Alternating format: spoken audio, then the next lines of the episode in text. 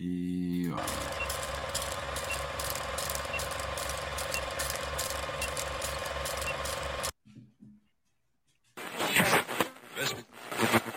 La historia de la Iglesia de Jesucristo merece que se recuerde. pesquisas, mormonas, Buenas y santas, buen día a todos. Bienvenidos al episodio 290 y algo de Pesquisas Mormonas. Creo que es el 25, oh, 305, perdón, de Pesquisas Mormonas. Yo soy Manuel y con nosotros tenemos al- a, a David. ¿Cómo anda, maestro? Hola, hola a todos. Eh, y ya llegará más gente, ¿no? Hoy es nuestro domingo de testimonio. Bueno, es el segundo. El primero fue el episodio 300, pero me dieron la idea de que el primer domingo puede ser el, el domingo de testimonio, así que vamos a ver cómo nos va. Eh, pero tenemos unos anuncios. Quiero agradecerle a los nuevos patrones, al señor con- eh, que ha eh, obtenido el sacerdocio de Lemuel, al señor Diógenes, también en, en Patreon, con su sacerdocio de Laman. Y gracias a todos los que se estaban suscritos, pero se desuscribieron, ¿no? Eh, les agradezco muchísimo por su ayuda. Aunque se desuscriban de Patreon, siguen teniendo sacerdocio, ¿saben? Es como el obispo. Una vez que dejaste de ser obispo, seguís siendo obispo. Para siempre. Así es acá con la cuestión esta. Eh, Carlos, nuestro productor, nos envió una donación por PAL muy generosa y, y con toda la ayuda que nos da todos los domingos, se ha convertido en un sacerdote de Corior, que es obviamente el grado más alto acá de, del sacerdocio pesquisero, y también a Lidia, que ayer me envió una, una donación generosísima, la verdad, y también se ha convertido en un sacerdote Corior, y se ha ganado nuestra eterna gratitud. Muchísimas gracias, Lidia. Y felicitaciones entonces a todos por el, nuevo sacerdocio y usen de nuevo su poder con juicio y prudencia, por favor. El otro anuncio es que estoy pensando, ayer sabe que me encontré, eh, fue curiosísimo, me encontré con una oyente. Eh, hola Marcos, ¿cómo va todo? Eh, Buenos muy- días, muy buenos días. Buenos días. Fue muy interesante porque fui al bautismo de mi, mi sobrina. Y bueno, después del bautismo estuve ahí, viste, en la fiesta. Y salí de la fiesta y me fui al, al- a un negocio y me dice una señora, ¿habla español?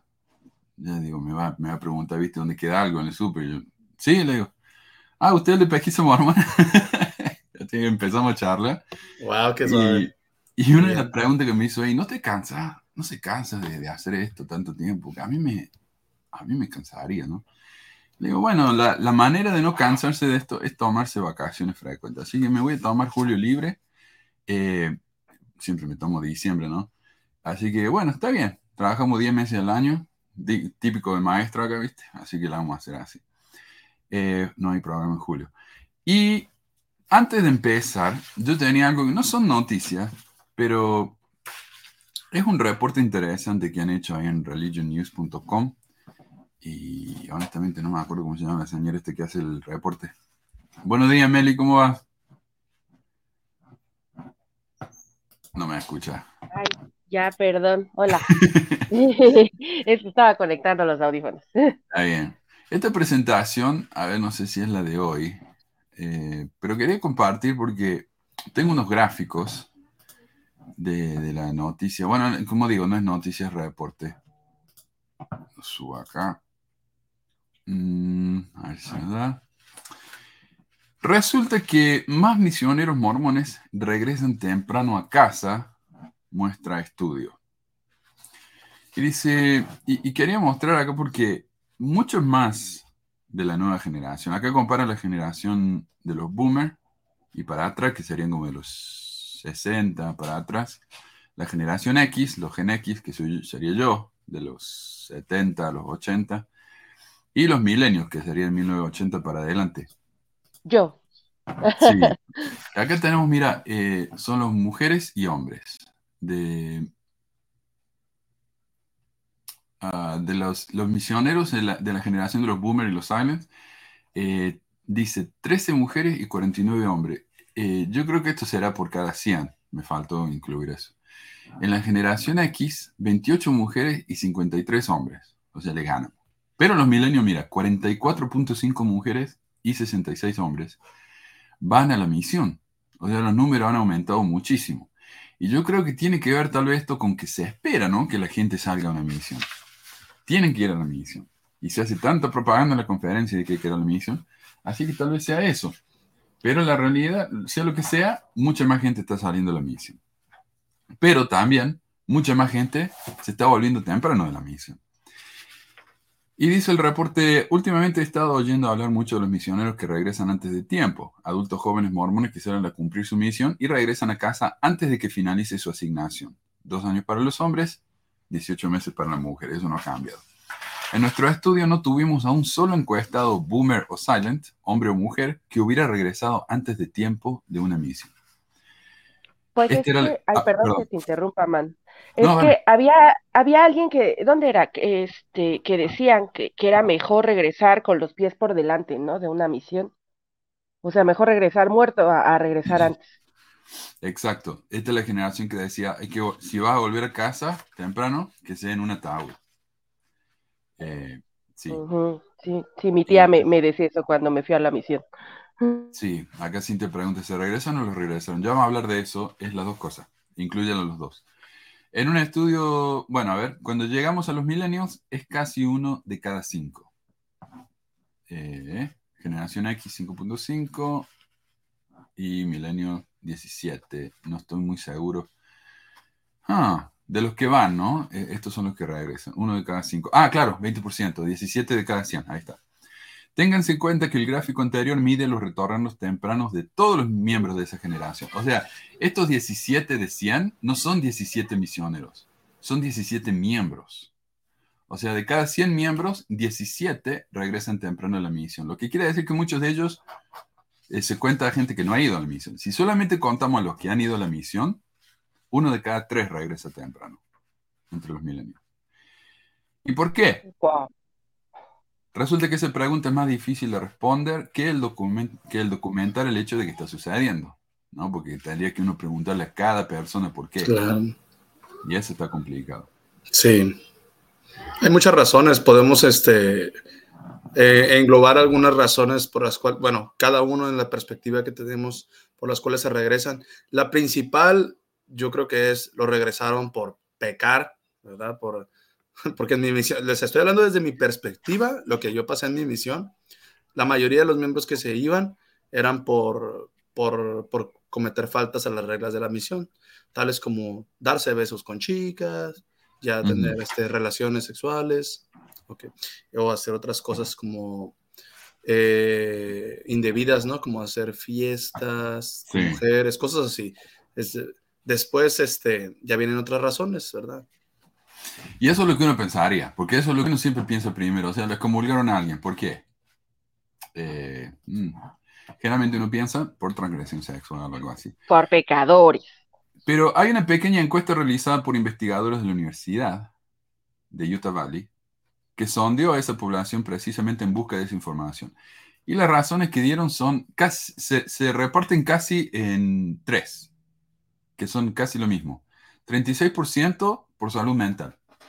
Y es que no, no es por ofenderlo a, lo- a los milenios, pero me parece que son mucho más delicados que la generación mía. Y tiene, tiene es curioso Eh, porque pues, Ponemos yo- más atención en esas cosas. O sea, es cierto. Es cierto, mi es generación cierto. ya puso más atención. Pero es, Es curioso que- porque yo creo que es la segunda parte de los millennials. Yo los divido como la primera parte Ujú. and- el- cuando fuimos jóvenes en los este, 2000, por ahí 90. A ver, a 2000. ver, dale, dale. La segunda Ah. parte, creo que ya son los millennials que ya son jóvenes en los 2010, 2020, estos que están. Bueno, bueno, bueno, Ah, el- el no, esos es- creo que ya son más bien la generación ¿verdad? Z, Sí. ¿no? yo digo que hay Ajá. una. un- un- Esos una no los mitad. entiendo. Pero, pero en mi, en mi percepción, en mi generación de la misión, como que nadie No. había como que, dice ¿qué te Luis, son personas débiles de mente. No. Tenía como, como ¿qué Ah, no, gusta? Había Perdón, como perdón, unos seis misioneros Sí. que tenían esa clase de problemas. En mi misión yo no conocí a ninguno. En realidad no conocí a nadie en mi misión que se haya ido temprano a la casa. Nosotros una vez, Eh. yo- perdón Meli, yo era compañero de, de, eh, el líder de zona por un tiempo y nos mandaron a un barrio a la noche, un sábado a la noche, porque estaban las misioneras en un barrio de la, en una actividad de la iglesia y tuvimos que ir a hablar con ellas y las mandamos a la casa del presidente de la misión para que hablaran. Imagínate, por nada más que por ir a un barrio, a un baile de la iglesia. Pero teníamos el hijo de un 70, un tal, ah, no me acuerdo si era Anderson, Stevenson, pero el tipo ese era conocido por salir de fiesta todos los fines de semana y no le hacían nada. No solamente eso, sino que llegó a ser líder de zona. Así que no sé, muy, No es muy- eso de la cierto. transgresión es- Wow. Bueno, ahí te va, mi experiencia. Yo soy millennial. Este, eh, con los millennials eh, mencionaba, ¿no? Es cierto que sí, sí somos, o sea, me incluyo una generación que ha puesto más atención a lo mejor en el tema de la salud mental. Hay de todo. O sea, eh, la generación sí es grande, ¿no? Creo que abarca desde los, como del 82 al 95 o algo así de, de nacimientos, de nacidos. Este, y sí, yo noto diferencias este, en eso, pero que a mí me tocara, por ejemplo, estando en la misión, la única que me tocó, bueno, a mí, por ejemplo, me regresaron una semana antes, me regresaron con mi relevo honorable y todo, pero el presidente de misión fue a hablar conmigo, o sea, así, él, no lo sé, la verdad nunca lo sabré, ¿no? Él le echó la culpa, o bueno, le tiró la bolita así como, es que su líder de distrito anda así como que haciendo comentarios de usted, mejor la llevamos a su casa antes. Este, la verdad nunca sabré si que si era cierto o no, ¿no? O qué haya pasado. Solo me dijo, no se preocupe, hermana, se va con su relevo honorario. Y yo, ah, sí, gracias. Sí, es muy importante. Sí, Este, y sí.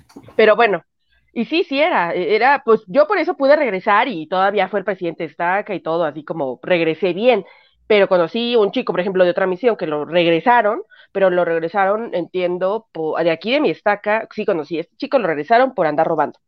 Este, eso, Mm. eso, esos son los chismes, ¿no? Nada a mí me consta, pero lo que yo supe por personas cercanas al presidente de Estaca cuando al chico lo regresaron, este, era que este chico, no sé si robaba o, o algo así había, tenían como que su bandita de gadiantón, que ya ven que no eran raros en las misiones, este, y él era parte de, de esa, y de mi misión, el tiempo que yo estuve en la misión, a la única chica que vi que se regresó antes, que me tocó ver, no sé si hubo más personas, pero que supe así de primera mano, fue una chica que acababa de llegar, estaba con una compañera, eh, era yo creo que la más grande, el tiempo que yo me fui a la misión, porque ahorita ya se van la- las jóvenes a los 19, Ujú. este, ya la mayoría de las jovencitas pues, están igual de jovencitas que los Sí. chavos, pero en mi época, ay, en, en- en mi época, cuando este, pues yo tenía, cuando yo era joven, yo tenía 22 y los, pues yo veía a los misioneros bien mocosos, ¿no? Para mí que tenían 18, 19, digo, no es que yo fuera la gran señora, pero pues estás de acuerdo que 22 años y de repente volteaba y era así como, ah, este, pues así, y entonces yo era, pero yo era dentro de mi misión como de las misioneras jóvenes, porque había manas ya más grandes, de 25, 26 años. Este, haz de cuenta que esta misionera a la que le pasó esto fue eso, llegó la chica, quién sabe qué le pasó, o sea, no sé si traía una crisis, yo qué chingados es de su vida. Lo que sé es que de un día para otro, o sea, le entró así una crisis, la, la chica esta, con la que yo hasta la fecha me cae bien, es, este, la que era su compañera mayor, digamos, su mamá, la que la recibió, no sabía qué hacer, o sea, tuvo que cerrar así la puerta, la otra se quería salir, está, estoy hablando de que estaban en, en Puerto Vallarta, creo, este, ajá, estaban en Vallarta y la misionera era de la Ciudad de México, la otra era de Querétaro, o sea, la que se quería ir, quería salirse en ese momento y agarrar un camión, y eventualmente eso, eso hizo, porque de hecho, ah, eh, yo me enteré de ese chisme porque estaba ahí cerca de las oficinas cuando, o sea, mi distrito eh, formaba parte del mismo distrito que los asistentes, entonces ese cambio, esos cambios fueron fabulosos porque uno se enteraba de todos los chismes. Este, y eh, lo que le dijeron fue, hermana, o sea, si ella se quiere ir, no, la, no le puede cerrar la puerta porque casi, casi eso se puede ser tomado como secuestro, que se vaya. Este, y pues, sí, y fue el único caso que supe. Lo que sí hubo, por ejemplo, mucho de mi misión, fueron muchos misioneros que regresaron por su querido Juan, hombres que regresaron por otros hombres. Eso sí hubo varios. El secretario, bueno, el secretario regresó por un hombre, pero más bien que, que salieron del closet después de la misión. Eso sí hubo varios en mi misión. Y Mm. no solo en mi misión, sino de mi generación de aquí del Estaca también hubo, que puedo ubicar que terminando la misión salieron del closet. Y yo creo que tienes razón, porque mira, eh, en mi generación, y esto que era una generación mucho más despierta que la anterior, pero igual era una generación, viste, de hace mucho, ¿qué querés? Eh, las enfermedades mentales se veían como algo vergonzoso. Y de los boomers para atrás era, era totalmente vergonzoso. Así que no, nadie regresaba a la misión por un problema mental, ¿te imaginas? Sería una humillación. Eh, pero tenés razón, ¿no? Lo- lo- los chicos ahora tienen una, bueno, la generación nueva debe ser incluso peor, porque yo le estaba hablando de esto con, no sé, con mi prima, creo. Cuando yo estaba en la misión, hablamos a casa dos veces al año. Y eso era todo. Ahora los chicos hablan una vez a la semana. Pueden Sí. hablar, o sea, y, y es que saben que si los chicos no, no los dejan hacer eso, se les van. No les van a durar los, los misioneros. Es que una Sí, generación. pero- sí. Es mi imaginación. Disculpame un cachito, Meli. No solamente Ah, es que esta generación está más al tanto de esas cosas, sino que yo creo que esta generación está más dispuesta a hablar y enfrentarse a la autoridad de lo que estábamos nosotros. Porque yo ni el loco le, le, le- le respondía al presidente de mi misión, pero yo veo ahora a los chicos cómo me hablan a mí en la escuela. Es otra gente, es otra raza, es otra especie. Adelante. Sí, eh, un poco sí hay de eso. Yo también tengo una sobrina que de repente sí es así como niña, pero, eh, ay, hasta se me fue lo que, ah, sí, de, de mi imaginación, espera, se- me, me fui con lo de los niños. Déjame, ahorita que me acuerdo lo vuelvo a decir porque se- Dale. se- me, me fui pensando en los niños. Una cosa que yo quiero decir es, eh, eh, parece ser que han aumentado, bueno, otra vez de- dentro de mi percepción, cuando estaba de- dentro de la iglesia, lo que es las, las dolencias físicas, a muchos, de, a muchos conocidos de mis barrios, eh, jóvenes los regresaron que porque tuvieron problemas en, las- en los pies, en la rodilla, que en la espalda, y, y luego les daban la oportunidad de volver, les daban la oportunidad de, de- de volver, que iban a su casa como que ya la misión ya no quería estar pagando el, el problema de, de salud que tuvieran. Lo regresan a la casa y ya si lo resuelven, si lo logran resolver en la casa, pueden regresarse. Ah, sí, toda la razón. De esos también me, hubo aquí este. Y, y no se volvió, bueno, ¿no les pasaba que hasta había bromas sobre eso? No, pues ahorita como- que está, Luis, Luis comentó, dice, la rodilla. Ah, sí, Ah, ándale, ajá, en la, La rodilla, y todo era la rodilla. Sí. ¿Qué le que- pasó? Le dolían las rodillas. Algunos sí, o sea, O sea, sí a mí al final de la misión sí me dolía. Algunos sí lo regresaban por eso y después este, te dabas cuenta que era verdad cuando hacían la rodilla, cuando lo regresaban y después se volvían a ir a la misión. Ah, ok. Se volvían- ahí te das cuenta que era verdad, pero cuando ya no se iban más, ya tú sabías que no fue la rodilla. A mí la espalda, a mí me arruinó la Eh. espalda la misión, porque nos hacían llevar tanto libro de mormón que teníamos la mochila, viste, Ajá. pesaba como 200 kilos, me, me hizo miércoles la. Te puede dar escoliosis, ¿no? Mm, Este, a, a mí, a mí, por ejemplo, ya al final de la misión, digo, yo no me regresé por las rodillas, pero sí recuerdo que mis último, mi último mes, o sea, sí las rodillas ya eran, y cuando regresé, o sea, sí fui al ortopedista porque sí fue así de, ay, mis rodillas. Este, o sea, sí te la chinga, eso sí es cierto. no, es cierto. Este, pero, ah, ya me acordé lo que iba a decir.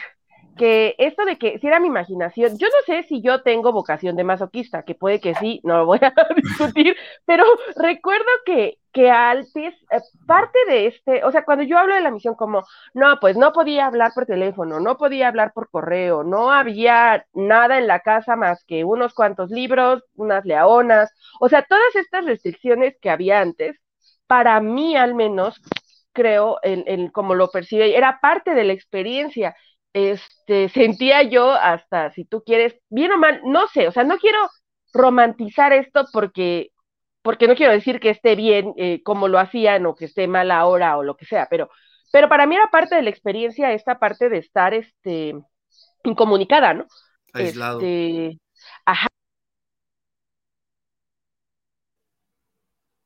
Se te fue el sonido. Se fue el sonido, Mary. Eh, pero estábamos hablando acerca de... la- Oh, dale, dale. ¿ya? Sí, Ah, Perdón, es que se bloqueó el teléfono. Este, eh, ah, eh, de que estaba hablando que ah, mis confesiones aquí de mis pecados, para que me digan pecadora con razón, este, o les diga yo por lo menos por qué motivo soy pecadora, no, no, no hablen al aire.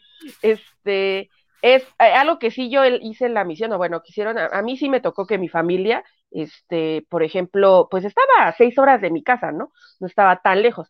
Entonces, y yo tenía familia viviendo en, en Guanajuato, o sea, tenía familia muy cerca.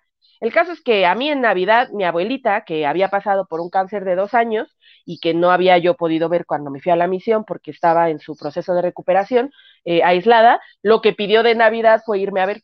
Este, entonces le cayeron mis tíos con mi abuelita en el 25.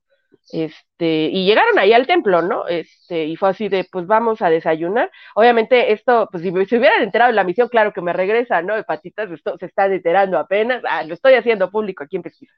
Este, sí, pues fue mi abuelita y yo, o sea, no me arrepiento, ¿no? Mi abuelita ya falleció en paz descanse, pero qué bueno que fue, porque y ella me dijo así, sentí tan bonito, me dijo, yo solo quería de Navidad venir a verte, este, y ya la vi, desayuné, entonces eso hice en mi misión. Pero después, cuando, o antes, no me acuerdo, cuando había estado en Tepic, mi mamá había ido, le había tocado nada de viaje en Guadalajara y pasó, me dejó así unos jamones. Yo recuerdo, así nada más de haberla visto hace cinco minutos, que fue como un flash en Nayarit, porque había ido por un viaje y así, fue así de, adiós, yo sentí tan feo que yo estaba segura que si la veía más tiempo o que si hablaba con mi familia más seguidos, es a lo que voy con lo que para mí es ahorita, porque para mí en ese momento, o sea, fue súper difícil, o sea, sí fue así de, ah, quiero regresar a mi casa, a mi familia, ¿qué estoy haciendo aquí? Estoy tan incómoda, o sea, sí me movió el piso.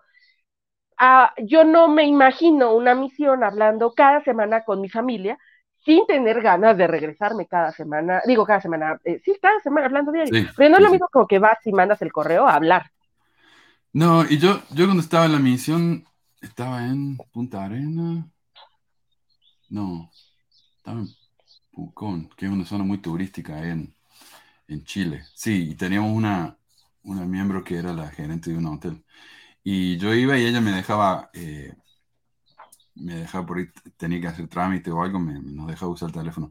Y una vez hice que el secretario de ella le llamara a mi mamá para pedirle algo, no sé qué, la verdad que no me acuerdo eh, de qué se trataba, pero el secretario le llamó a mi mamá y yo le decía a él lo que le tenía que decir a ella. Y yo le escuchaba a mi mamá en el teléfono y decía, pero puedo hablar con él. Y yo así, ah, ah, ah, y ella y la escucha, y mm. estaba llorando. Le digo, qué, qué estupidez, ¿no? Y ahora hablan toda la semana. qué Sí. Eh, pero un tercio se va por salud mental, un tercio se va por salud física. Y esto es lo curioso, que un tercio se va por salud física de los que se van, y sin embargo los boomer y los silent no se iba nadie a la casa. Entonces, o, no tenían problemas físicos esta gente, o si tenían problemas físicos se la aguantaban y seguían en la misión. Que es lo más probable. Yo probablemente me tendré que haber ido por o la depresión o por el dolor de espalda que tenía, pero no me fui por ninguna. Y un tercio se va por eh, transgresiones, o una transgresión previa o una transgresión durante la misión. Así que es un tercio, ¿viste? Un tercio cada uno. Y uno pensaría, sí, que es por, la, por, un pecado o algo así. Los autores del estudio de la VU, VU Universidad de Utah Valley, Solo el 12% de los encuestados regresaron a casa debido a una transgresión no resuelta y el 11% por infringir las reglas de la misión, lo que significa que menos de un cuarto de los encuestados regresaron antes de tiempo por problemas relacionados con la transgresión. Bueno, menos un tercio. Esto, esto es digno de mención porque muchos misioneros de regreso anticipado, le dicen los MRA, sienten que las personas asumen que regresaron por problemas de dignidad. ¿Viste, Marco? Lo asumí.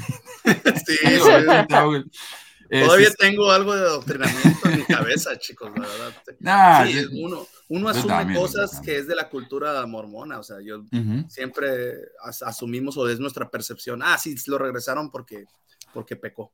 Y ayer estaba hablando yo con la... Oh, perdón, dale. No, es decir, es un modo de ver el mundo. Yo, yo ahora en terapia, después de tantos años, me ha costado mucho trabajo como retomar o tratar de quitar eso, ¿no? Porque sí es una forma de, juzgar el mundo muy específico que la iglesia te deja bien marcado. Sí, sí, sí. Eh, y dice, bueno, ayer como yo estaba hablando con una, una la amiga de mi prima, en el bautismo de, uf, en el bautismo Mira, tanto, toda la familia estaba acá.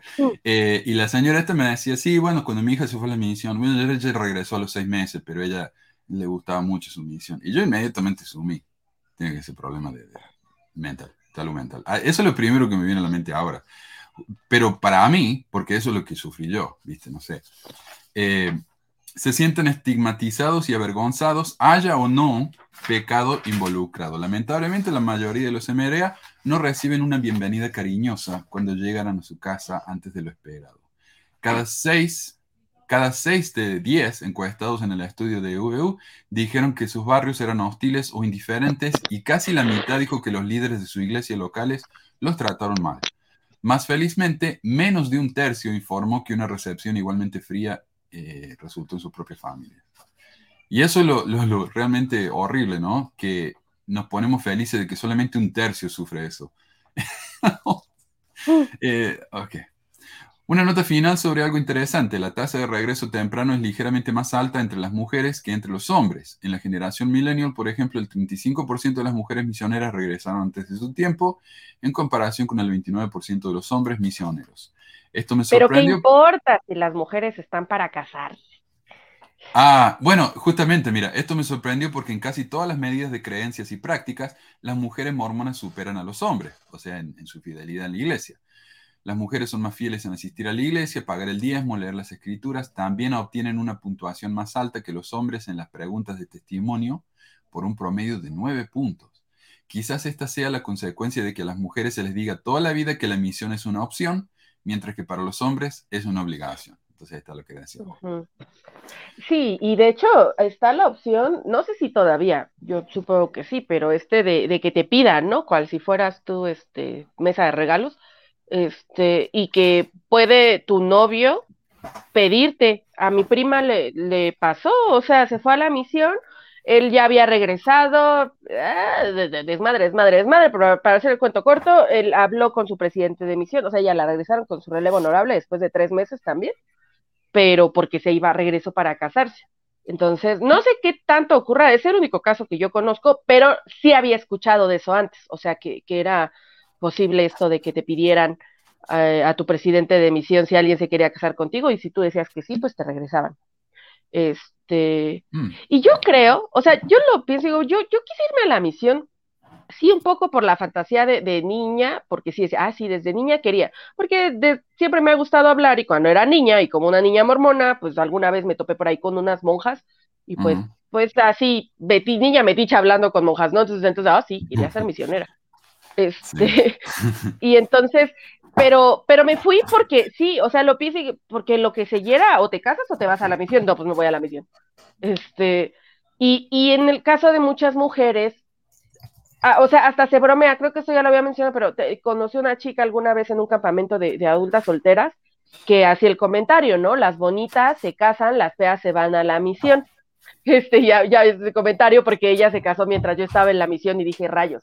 Este, y, y entonces hay esta cultura de, de no es necesario, o sea, la misión es opcional, la misión es nomás si quieres como que le puedes sumar a tu currículum, pero también hay un estigma grande porque las exmisioneras son mandonas, porque las exmisioneras siempre quieren ser el compañero mayor, porque con una exmisionera nunca vas a poder ganar, o sea, Sí, y es entonces ahí eh, yo creo que es por eso que tan fácil las mujeres no lo ven como algo, una meta así tan fuerte o se puede dar esta diferencia. Yo creo que es parte de este estigma que las exmisioneras tienen dentro de la iglesia. Mm. Acá Firomac dice, los misioneros regresados por la razón que fuera son discriminados, discriminadores en su congregación. Yo creo que se refiere a los que regresaron temprano. Solo tienen el respaldo de sus familias y a veces no. Claro, como vimos, un tercio no. Eh, pero sí lo que decía Meli de que las misioneras lindas se casan, a mí me sorprendía cuando veía una misionera linda en mi misión. Digo, ¿qué hace esta chica acá? Y, y vos ves que el- a, la- a las más lindas la mandan siempre a la manzana del templo. Ah, sí, yo conocí la una chica de, de por aquí iglesia. que preciosa la muchacha, parecía modelo. Y cuando se fue a la misión, la mandaron justamente allá a la, a la manzana del templo. Sí, sí, es hija de un a la 70, por cierto. Marco. Sí, Sí. muy, muy- mi media hermana también, nada más que es mi hermana que no me reconoce porque no reconoce a mi papá, pero es mi media hermana, también la mandaron para allá. Qué casualidad, ¿no? Bueno, dos cositas. Eh. Una, cuando yo estaba en la misión, este, eh, tuve una- un ejemplo de racismo, por ahí decirlo, este, con mi, uno de mis compañeros, mi primer compañero líder de zona era un gringo, y bien curioso porque a mí me, pusieron líder de zona bien rápido, como a los, todavía ni cumplía seis meses. O sea, iba a cumplir, fíjate, nada más iba a cumplir como, tenía co- cinco, cinco meses y medio y el presidente me llamó como líder de zona. Entonces, este, pues él, mi, mi compañero misionero me, me dijo a mí, el gringo me dijo como que, ah, en verdad no sé por qué el presidente lo llamó a usted como líder de zona tan rápido. Y, y yo sí me quedé como que, ok, está bien. La manita Entonces- inmundo, nada más le faltó que te Así como que, y ya después vi sus conductas un poco racistas, ¿verdad? Eh, y ya dije, ok, está bien. Pero lo que decía yo es que esta clase de situaciones en la misión también se reflejan como por ejemplo en el juicio que los miembros dan a cuando tú llegas, eh, sobre todo si fuiste un líder o no fuiste líder. Hay muchos factores. ¿Qué si fuiste líder de distrito? ¿Qué si fuiste líder de zona? ¿Qué si fuiste asistente? ¿Cuántos sabemos que los asistentes llegan con el cuello bien parado, como ah, asistente? Y los que a los que regresan, o sea, a los que regresan no tienen oportunidad ni siquiera de, de, de recibir ese, ese cálido, esa bienvenida, esa, obviamente no una fiesta, ¿verdad? Porque a muchos les hacen fiesta porque regresan con honor, ¿verdad? Pero está feo, ¿no? Está feo cómo, se, cómo esos pobres misioneros que tienen algún problema, claro, los que, los que cometen una, un pecado, ni los papás los quieren ver, ¿verdad? Ni los, que, ni los papás quieren recibirlos en su casa, algo que me parece muy mal. Eh, pero hablaba con un amigo, con un amigo que se llama Alejandro, sobre cómo la discriminación de los miembros en cuanto al lugar donde sirves también. Ustedes sabrán que, por ejemplo, si a mí me mandaron lejos del país, a otro país, todos como que, wow, a ver, a ver, Elder, a ver, sirvió en Paraguay, wow, a ver qué, cómo le fue en Paraguay, díganos, ¿cómo está? Wow. Y eh, mientras que el otro misionero, no, pues yo serví en México, en la Ciudad de México. Y, ah, ok, ok, pues gracias por, que, gracias por servir a la misión. Pero siempre ponían más énfasis en, en, los que, en los que sirvieron en el extranjero, pues, o sea, como si fuera algo especial.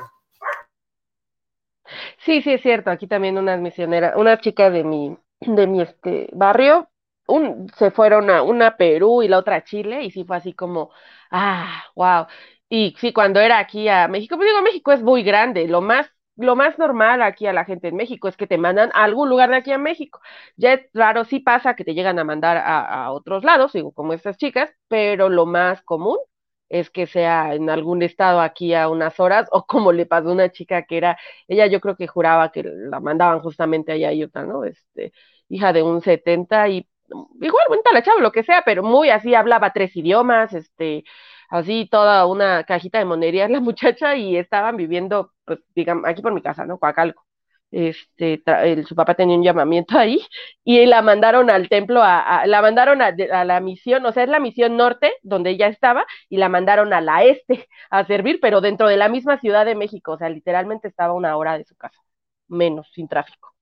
Este, y sí, había ahí Alguna vez me la encontré caminando con su ese porque la regresaron según por una rodilla o algo así, y entonces andaba por su casa en Coacalco, pero con su mamá y traía su gafet de misionera. Este, pero sí, sí, este. Ay, yo iba a decir algo de Marco y también se me olvidó, ver ahorita si me acuerdo. Está bien. Eh, un artículo en el diario de la Universidad Brigham Young, este es uno diferente, ¿no? Publicó un artículo que me resultó a mí interesante en el 2017, porque este es el diario de la BYU, se llama el Universe. Eh, Brandon Estrada regresó a casa solo ocho semanas después de su misión de dos años para la Iglesia de Jesucristo del Santo Día debido a una depresión severa, ansiedad y pensamientos suicidas. Lo que más lo sorprendió fue cómo sus compañeros miembros de la iglesia trataron a Estrada cuando llegó a casa. A pesar de tener una familia que lo apoyaba, sus amigos y otros miembros de la fe sud no entendían por qué estaba en casa. La gente daba discursos en la iglesia y me mencionaban y decían cosas como, todos tenemos un buen presentimiento de que vas a volverás a salir, dijo Estrada. Y eso realmente me sorprendió porque estaba muy enfermo. Estrada, y, y eso también la insensibilidad de la gente, ¿no? En, la iglesia, que creen que están ayudando, pero en realidad están, haciendo sentir como mierda. Estrada, como muchos otros misioneros que regresaron antes de tiempo, se sintió culpable por no cumplir su misión completa. El 73% de los misioneros que regresan temprano a casa sienten vergüenza y fracaso, según un estudio realizado por Christine Dorillas, profesora asociada y directora del Departamento de Trabajo Social en la Universidad Utah Valley, la que ya mencionamos. Esto es independientemente de la razón por la que regresaran a casa temprano. Podría ser que regresaron a casa para operarse de la rodilla, ahí está, no importa dijo Dorillas. Y aquí está lo más sorprendente. Menos del 23% fue a casa temprano por algo relacionado con violaciones de las reglas o transgresiones no resueltas. La mayoría regresa a casa por problemas de salud físico-mental. Estrada dijo que recibió comentarios duros de otros. Algunos de mis amigos me dijeron que Dios nunca volvería a bendecirme en la vida si no regresaba a la misión y que no soy digno de recibir bendiciones. A mi hermano Mira, mi hermano se inactivó cuando era chiquito, él creo que fue a la iglesia dos veces. Pero cuando nos mudamos a Utah, él empezó a ir por un tiempo porque le gustaba el grupo de amigos del barrio latino. Y él me contó a mí que el obispo le dijo que si él no iba, él estaba poniendo en riesgo su futuro, porque él conocía a un chico que, no fue a la misión por, por quedarse en la universidad para jugar fútbol americano y quedó eh, parapléjico, así se llama.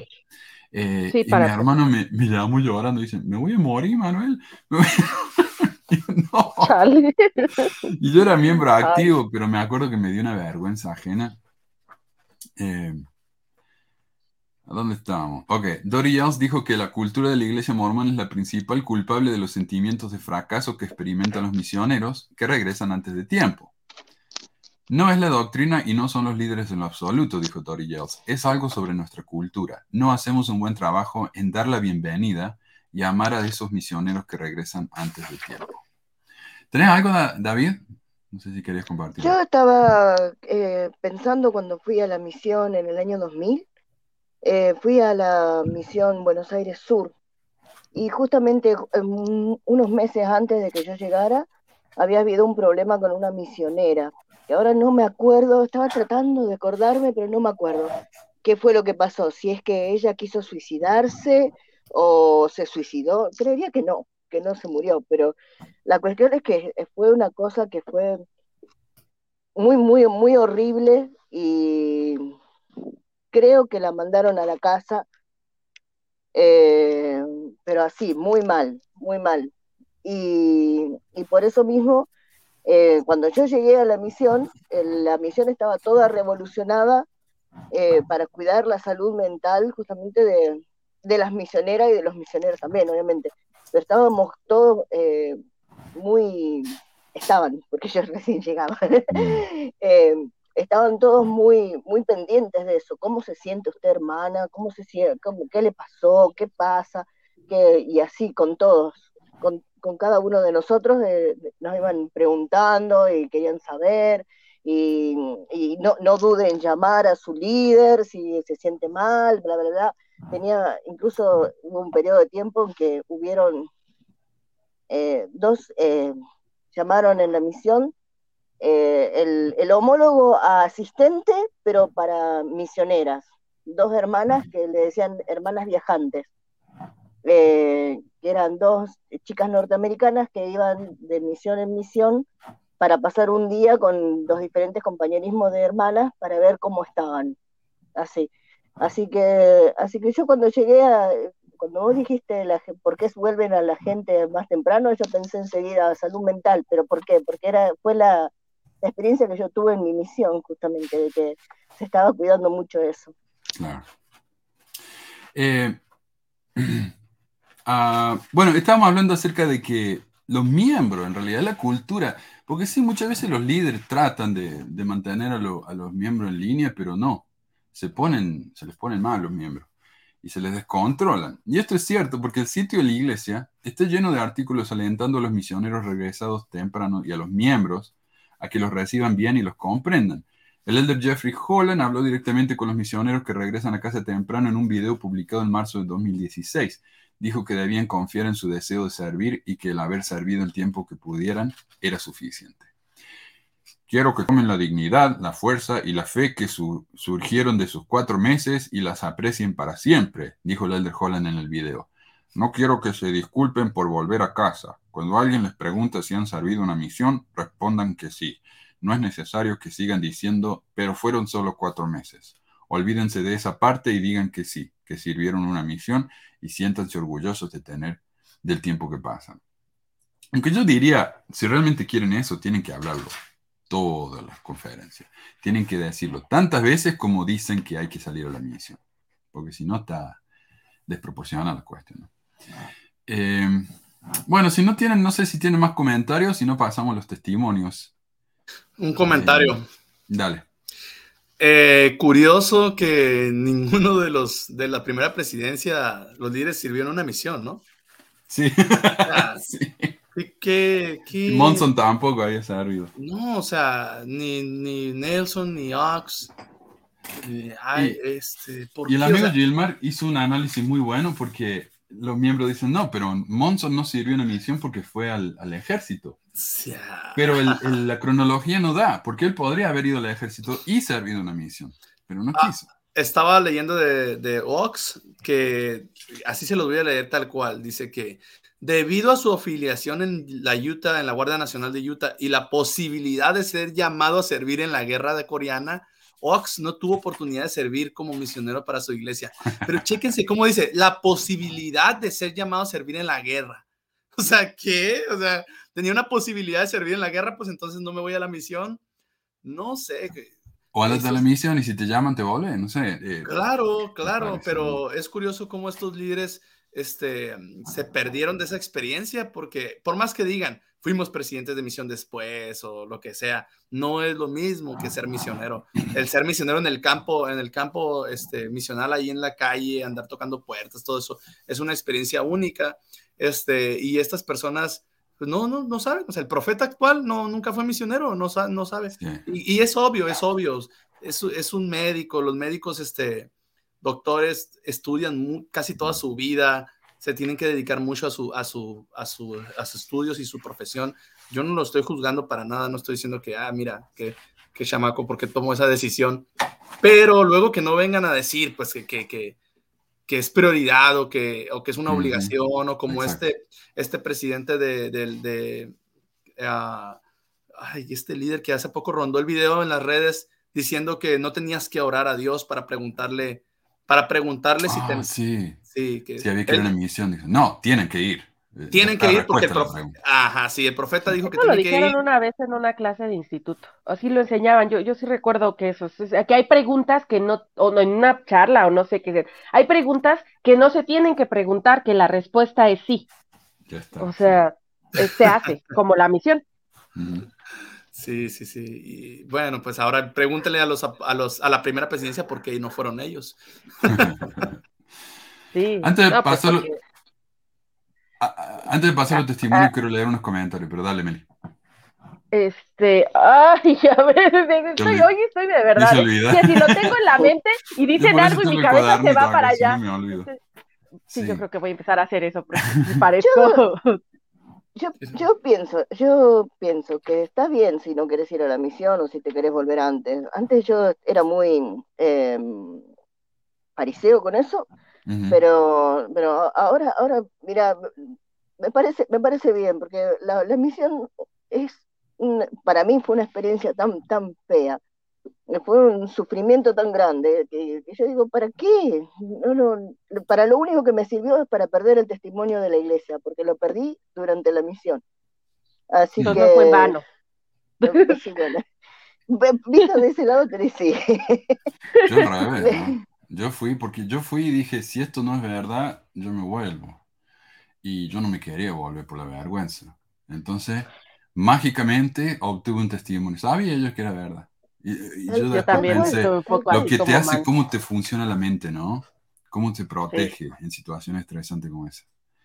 Sí, yo, yo algo parecido me decía a mí misma, como pues estoy aquí obviamente porque sé que es verdad, porque yo podría estar en mi casa, y es cierto, yo estaba muy cómoda en mi casa, debo de reconocer antes de irme, ¿no? Y me costó mucho trabajo poder recuperar como el estado mental previo a la misión, porque sí, sí fue como un hoyo mental que me hice yo ahí en ese año y medio, me trabajé para obtener mi testimonio, como dices. Pero David, te, te fue bien, si perdiste el testimonio en la misión, eso fue algo muy bueno. Hmm. Sí, felicitaciones. Acá dice Luis, en mi estaca de 20 que salen cada mes, unos 5 ni siquiera alcanzan a salir del CCM cuando ya están de nuevo en casa. No. Ya me acordé que iba a decir. A que creo que la misión va a terminar siendo para la iglesia lo que es, era un poco a lo mejor antes el benemérito. ¿A qué me refiero? Eh, aquí, al menos en Latinoamérica, en México. Eh, yo creo que ya la misión, más allá de funcionar para atraer nuevos conversos, que sí, pero la realidad es que la mayor parte de lo que se bautiza, el, este, pues no se queda, ¿no? O sea, ya todos los que servimos una misión sabemos, ¿no? Que el porcentaje realmente, o cualquier persona que está en la iglesia y que en llamamientos, sabe que el porcentaje de retención es bajísimo, pero creo que el converso o la conversa justamente más importante que se va a hacer a la misión es la persona. O sea, sí regresan, sí hay personas que a veces, un poco como Manu, o, como Manu, o, o como yo en este sentido, o sea, que puedo reconocer eso, es como sí, o sea, como vas y ya te comprometes y de alguna forma como si tú te quedaras ahí y muchos este, están entre los que conocen a la esposa de la misión o a alguien por ahí. Entonces, siento que ya la misión es un poco esta forma que ha encontrado la iglesia de, de perpetuarse en el tiempo eh, de forma así tan fuerte, porque como cada vez le han recortado más cosas, o sea, antes lo que le funcionaba, creo, en los 80s, 90s, creo que los, desde los 70s, era la, la, comunidad que armaba los barrios, ¿no? Este, las actividades que tenían los jóvenes, las actividades que tenían los niños, y eso, eso no, no había tantos, a lo mejor, ex misioneros como ahora, o no era tan, o sea, tantos misioneros, pero eh, eso generaba que la gente que se bautizaba se quedara porque había ese sentido de comunidad que a muchos les gustaba y, y, que mucha gente le gusta. ¿Qué pasa ahora?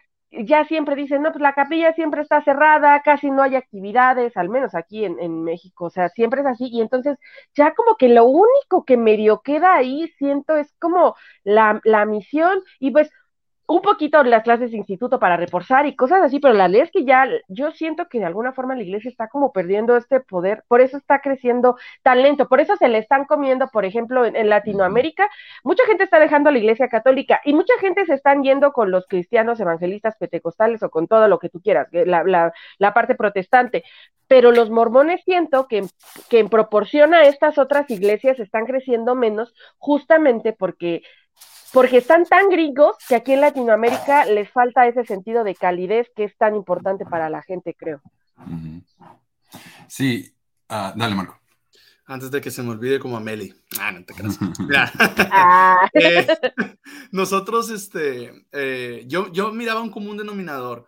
Eh, la misión para los latinoamericanos, en su mayoría, no es todos, no, no es bueno generalizar de ningún aspecto, pero yo mira que para nosotros los latinoamericanos, la misión era como algo bien, bien suave, como algo, como un, una oportunidad de salir a otro, a otro país. Y bueno, en mi caso yo, yo trabajaba desde joven, o sea, y yo, yo ya no tenía papás, mis papás ya habían fallecido, entonces yo básicamente, mis hermanos eran los que me apoyaban, entonces, pero yo tenía que trabajar. Entonces, oye, me fui a la misión y pues bien a gusto, la verdad, yo me sentí bien a gusto en mi misión porque, eh, porque pues ya no tenía que trabajar en las cosas de normales un horario tan estricto en cosas normales, pero ahora tenía un horario estricto en cosas espirituales de Dios. Y a mí, claro que eso me, gustó. Para mí la misión era algo bien suave, pero para los, norte, para los gringos o estadounidenses, en verdad era un sacrificio para ellos, porque ellos venían de, de un ritmo de vida en el que no trabajaban, o sea, no, si, si acaso tenían un trabajo en verano, y, yo les estoy hablando obviamente desde mi perspectiva, los compañeros que tuve, ellos este, pues iban de vacaciones a lugares bien suaves con su familia, siempre tenían todo, pues tenían más, más poder adquisitivo. Entonces, para ellos dejar a su familia y dejar esa, esa, ese ritmo de vida tan tranquilo y tan, tan, tan suave, donde iban a Disneylandia cada rato, no sé, muchas, muchas actividades de campamento, pues para ellos sí era algo muy feo, o sea, muy, muy difícil. Decían, no, es un sacrificio la misión. Y, pero para mí no, o sea, para muchos latinoamericanos lo hablábamos decíamos, no, mira, nosotros estamos en la gloria aquí, este, no tenemos que trabajar para ganar el dinero, nos los mandan nuestros familiares o, o la misión y, y, solamente hay que preocuparnos por bautizar.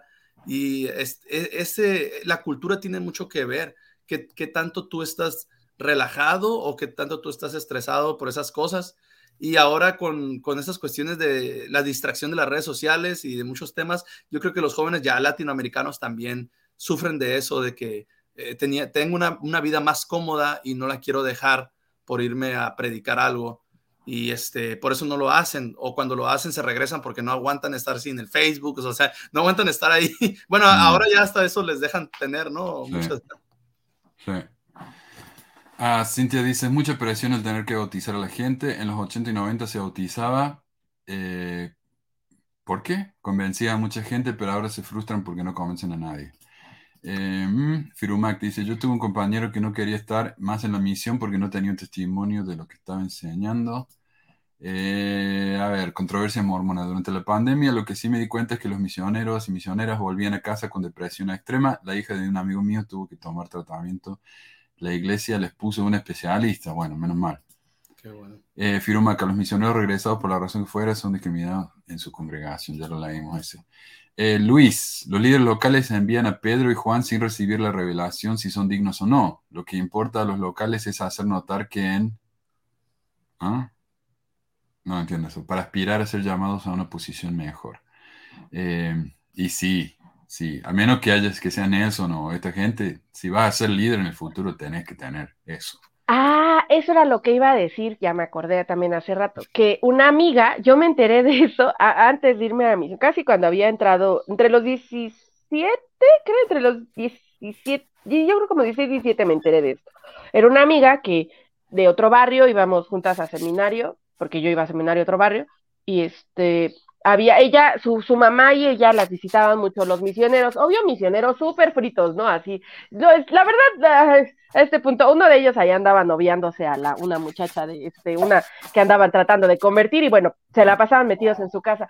Pero por ellos, ella se entera y me dice un día, no, está, me acuerdo mucho, era un domingo, estábamos en Mujeres Jóvenes y me dice, el día que yo me case, no me voy a casar nada más con alguien que tenga un papel de misionero retornado.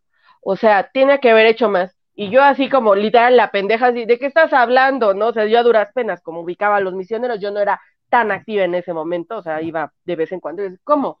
Este, y me dice, sí, o sea, pues es que hay dentro de la misión, este, así como llamamientos también, es- y no me acuerdo si me dijo los nombres de estos llamamientos, creo que nada más usó como líderes, ¿no? Están los líderes. Ya cuando me fui a la misión y observé, ah, sí, líderes de distrito, líderes de zona, asistente, secretario, y ya notas esto, ¿no? Pero también te das cuenta, o sea, eso me, me acuerdo que me dijo ella y dije así como, ah, sí, ¿verdad? Y yo toda pendeja, de, ah, sí, seguramente, pues sí es que es importante, o al menos en ese momento lo pensé. Ya en la misión ves muchas veces cómo se maneja, ¿no? Sí hay, hay chicos que, por ejemplo, tienen, les dan los llamamientos porque se les nota, o sea, los hueles a lo lejos que son a lo mejor más responsables. Este, o sea, de verdad así se siente. Hay otros que sí es porque son súper barberos y hay otros que son como bien al azar, ¿no? Bien random o a lo mejor tienen por ahí alguna eh, conexión o, algo así. Este, pero pues sí, o sea, eh, es algo como importante que da cierto estatus y que de repente se comenta también este eh, entre las chicas, ¿no? O sea, bueno, les, comento yo así como así, ¿no? No solo quieres el papel, y eso ya está muy cabrón, me, hace recordar como este, es que quieren un José Smith o un Moroni, Digo, la, la, realidad es que este, a veces sí suena un poco eso, ¿no? Con, Quieren que haya sido esposas. asistente y... José a mí suena Ajá, mejor lo al... que... Sí, sí, sí, exacto. Así como, yo no estoy muy segura que quieran un José Smith en este punto. Con 30 esposas, no. Sí, sí, sí. Piensen bien lo que van a decir de ahora en adelante, mormones, porque, porque no estoy muy segura que suena amenaza o, o sea, es premio o amenaza o qué pedo. Miren, este, uh, pero, aquí... Sí este, por ejemplo, cuando dicen, aquí hay un comentario, ¿no? Que dice que no, que, que, que qué pena que no hayan sido felices en su misión, que sí fueron los dos mejores años de mi vida. Yo sí fui feliz en mi misión, o sea, yo sí fui bien feliz. Y la verdad, mira, a todos los que están ahí, que pueden criticar, eh, yo les digo, las experiencias bonitas y espirituales que yo tuve en mi misión, todas fueron por servir al prójimo, por ayudar a las personas por preocuparme por alguien más, Exacto. por preocuparme sinceramente por esas personas. No fueron por este, por eh, cantarle un himno o por hacer una oración. No, no, no, no, no. Fueron al momento de servir y ayudar a las personas. O sea, sinceramente uno se preocupa por ellas y esa relación que hay, ese, que buscas empatía. Eso es lo bonito, que buscas empatía con las personas. Claro que está bien, es felicidad. O sea, yo sí fui feliz en mi misión. Claro que también tuve momentos feos, pero no traten de, de, desmeritar todo lo malo que hay, todo el, el, adoctrinamiento, toda la mecanización, como dicen en un comentario ahí. Al principio los misioneros son amor, son, llegamos jóvenes y todos son como que quieren servir, quieren ayudar. Después te los vuelves a topar, como dijo esta persona en el comentario, y ya son personas preocupadas por los números. Están bien preocupados por los números, que oh, la, la, meta semanal, cuántos vamos a bautizar, cuántas pensiones daste, y ves que perdieron la esencia del principio, la esencia de servicio y de amor, porque ya te das cuenta que no es, que no vas, que no vas a, a servir totalmente, vas a, a, a seguir una agenda, una agenda estadística donde tienes que eh, estar al corriente con números y si no estás cumpliendo las metas, olvídate que te van a dar, que te van a ascender, que te van a dar el líder de distrito, el líder de zona. Exacto. No te lo van a dar. O sea, dicen no. que la revelación no existe, no existe desde el principio, que, que, te vas a la misión no existe, porque yo tuve un compañero eh, que, que, que, se fue a la misión pecando. O sea, le mintió a su obispo y, y ya, ya, había, este, ya había, ¿cómo se dice?, transgredido la ley de castidad. Entonces se fue así y le mintió a su obispo. Nadie lo supo, nadie se dio cuenta. Hasta él después se, dio, se sintió mal y le confesó a su al presidente de misión, a nuestro presidente de misión. Y el presidente de la misión, porque era muy bueno, nomás, él, entre comillas, bueno, lo dejó. Le pidió permiso al área y no sé qué, y, y lo dejaron en la misión. No lo devolvieron a la casa, aún sabiendo que había que había violado la ley de castidad antes de, de, su misión. Pero aquí este, hay, que, hay un aprendizaje. El aprendizaje es, no existe la revelación porque el obispo se debía haber dado cuenta de eso y no haberlo mandado, pero mandó un misionero que había estado en pecado y este misionero siguió haciendo cosas en la misión. O sea, siguió haciendo cosas de ese estilo. Entonces, la, la, revelación no se nota ahí y tampoco se nota en el momento que llaman a una persona por el hecho de cumplir metas de numéricas, estadística cumplí, miren, la meta, alcanzamos la meta de bautismos y lecciones. Ah, muy bien hecho, Dios está contigo. Se ve que, se ve que por la obediencia y la diligencia el Señor te está, te está bendiciendo. Pero después el mismo misionero, a la semana siguiente, ya estaba en entrevista especial porque había este, cometido alguna, algún pecado. Entonces, como que te quedas como, ¿qué? O sea, no era muy obediente y, diligente. Eh. No, porque el bautizar no tenía nada que ver con la obediencia, tenía que ver con qué tan dispuesto, dispuesto estabas. O sea, aquí hay de dos, o que te encontraras a alguien que sí estuviera muy necesitado y muy abierto, o que el, el misionero o la misionera fueran súper buenos manipulando. Carisma, era carisma de los misioneros. Exacto. Conocía muchos. muchos bueno, con el carisma manipula. Bien buena onda, ajá, bien buena onda, carismáticos, joviales, eh, bien movidos, bien despiertos para las actividades, eran los que más bautizaban mientras que un misionero más callado, más introvertido, oh, nunca líder, nunca líder porque pues no bautizaba porque le costaba expresarse, le costaba ser, ser amigable con, con las personas. E incluso los mismos miembros decían, oye, Elder, ese misionero como que no, como que, como que no, como que no quiere estar aquí, ¿verdad? Como que... Y uno conociéndolo bien sabías que no, sabías que él era obediente a las reglas y que él quería estar ahí, simplemente su personalidad no era ser así amigable, carismático, eh, por eso no, no tenía tantos bautismos. Entonces, pero para el presidente de misión eso no importaba, lo que importaba eran los números, porque a él también lo presionan. Entonces, es como una, ya habíamos dicho, como una, una, una estafa piramidal, te están presionando para que alcance ciertas metas. Exacto. Y es cierto eso de la, de la depresión, porque yo sufrí, bueno, después me di cuenta que yo tengo depresión clínica, ¿viste? Se arregla con una pastillita, así que está bueno, pero la misión yo no lo sabía. Y yo me, yo me acuerdo que, mira, yo trabajé lo, lo, más que pude en mi misión. Yo trabajé muchísimo, la verdad, porque yo quería, mi, mi presidente de mi misión decía, si ustedes tienen fe, van a bautizar toda esta gente. Yo decía, yo quiero tener esa fe, pero no sé si la tengo porque trabajo tanto y no bautizo mucha gente. Entonces, yo me parece que no es tanto de la fe, sino que la voluntad de la gente. Entonces yo trabajaba y trabajaba porque yo tengo que encontrar esa familia, tengo que encontrar y golpeamos puertas todo el día, todos los días.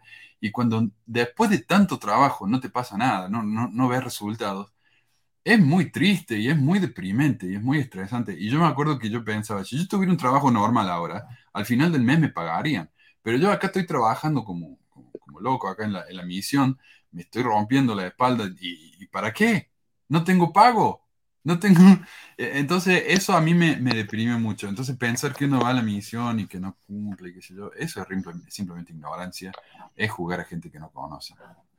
Cuando, en, ese sentido, estoy de acuerdo con Marco ahorita que decía que los momentos que se disfrutan, o sea, yo, yo también puedo hablar, por ejemplo, que yo quise irme a la misión y la disfruté, hubo cosas que disfruté mucho, pero también hay cosas, o sea, estamos hablando que no todo es miel sobre hojuelas, ¿no? Y, y, y hablar sobre las realidades dentro de la, de la iglesia, como los grandes momentos, pues son eso, como dices, los momentos en donde intercambias, donde sirves, este, donde notas que tiene un propósito lo que estás haciendo. Fíjate que el tiempo que yo estuve en la misión, ay, mira, yo soy muy buena, o sea, soy desobediente si quiere, pues, ¿no? Rebeldona, o sea, para que obedezca algo tengo que entender por qué, y si entiendo todavía, lo voy a poner a tela de juicio y, este, y contextualizarlo, pues igualita en la misionera. Entonces, hubo un punto en el que de- era Guadalajara, y Guadalajara es una zona muy difícil de, de bautizar, es una zona muy católica, Guadalajara es muy católica y Nayarita hay un chingo de la luz del mundo y de testigos de Jehová y de otros lados, ¿no? Entonces son zonas muy religiosas, pero no son muy abiertos, son zonas cerradas, entonces no se bautiza mucho, son misiones que en sí, o sea, si te vas, por ejemplo, al sureste de México, a, a Veracruz, o incluso aquí la Ciudad de México, este, se bautizan muchísimo, ¿no? Son misiones que bautizan, o bautizaban, no sé ahorita, mucho, pero Guadalajara desde siempre eran, son misiones este, que ya sabes que no se va a bautizar tanto porque la gente es muy católica, o sea, tienes calles que tienen dos iglesias en la misma calle, Wow. este, a ese grado de católicas son. Sí, entonces ya lo sabes. Yo opté desde casi el principio, porque mis primeros meses, por ejemplo, en la misión, sí fueron así de chinga en chinga, ¿no? O sea, tocar puertas, este, caminar un montón y buscar cómo, o sea, buscar, buscar, buscar gente y te das cuenta que sí la gente, o sea, te abre las puertas, platicas con ellos y todos, pero pues ya de eso a que se bauticen, está más cabrón, ¿no?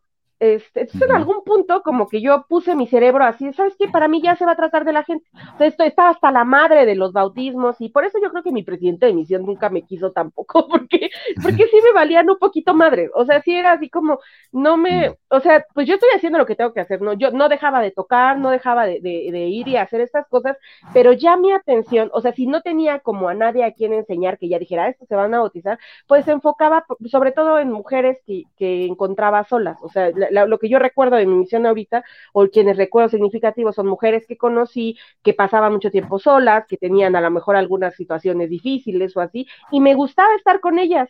O sea, y, ir y hacerles, o sea, una de ellas, por ejemplo, se la habían robado a los 12 años de Guatemala un tipo de 40, ¿no? Y le hizo cuatro hijos y después la terminó. O sea, una de esas historias así trágicas, pues ir con ellas y hablar con ellas y que no estén solas y que así, para mí eso, como que transformé mi misión en eso.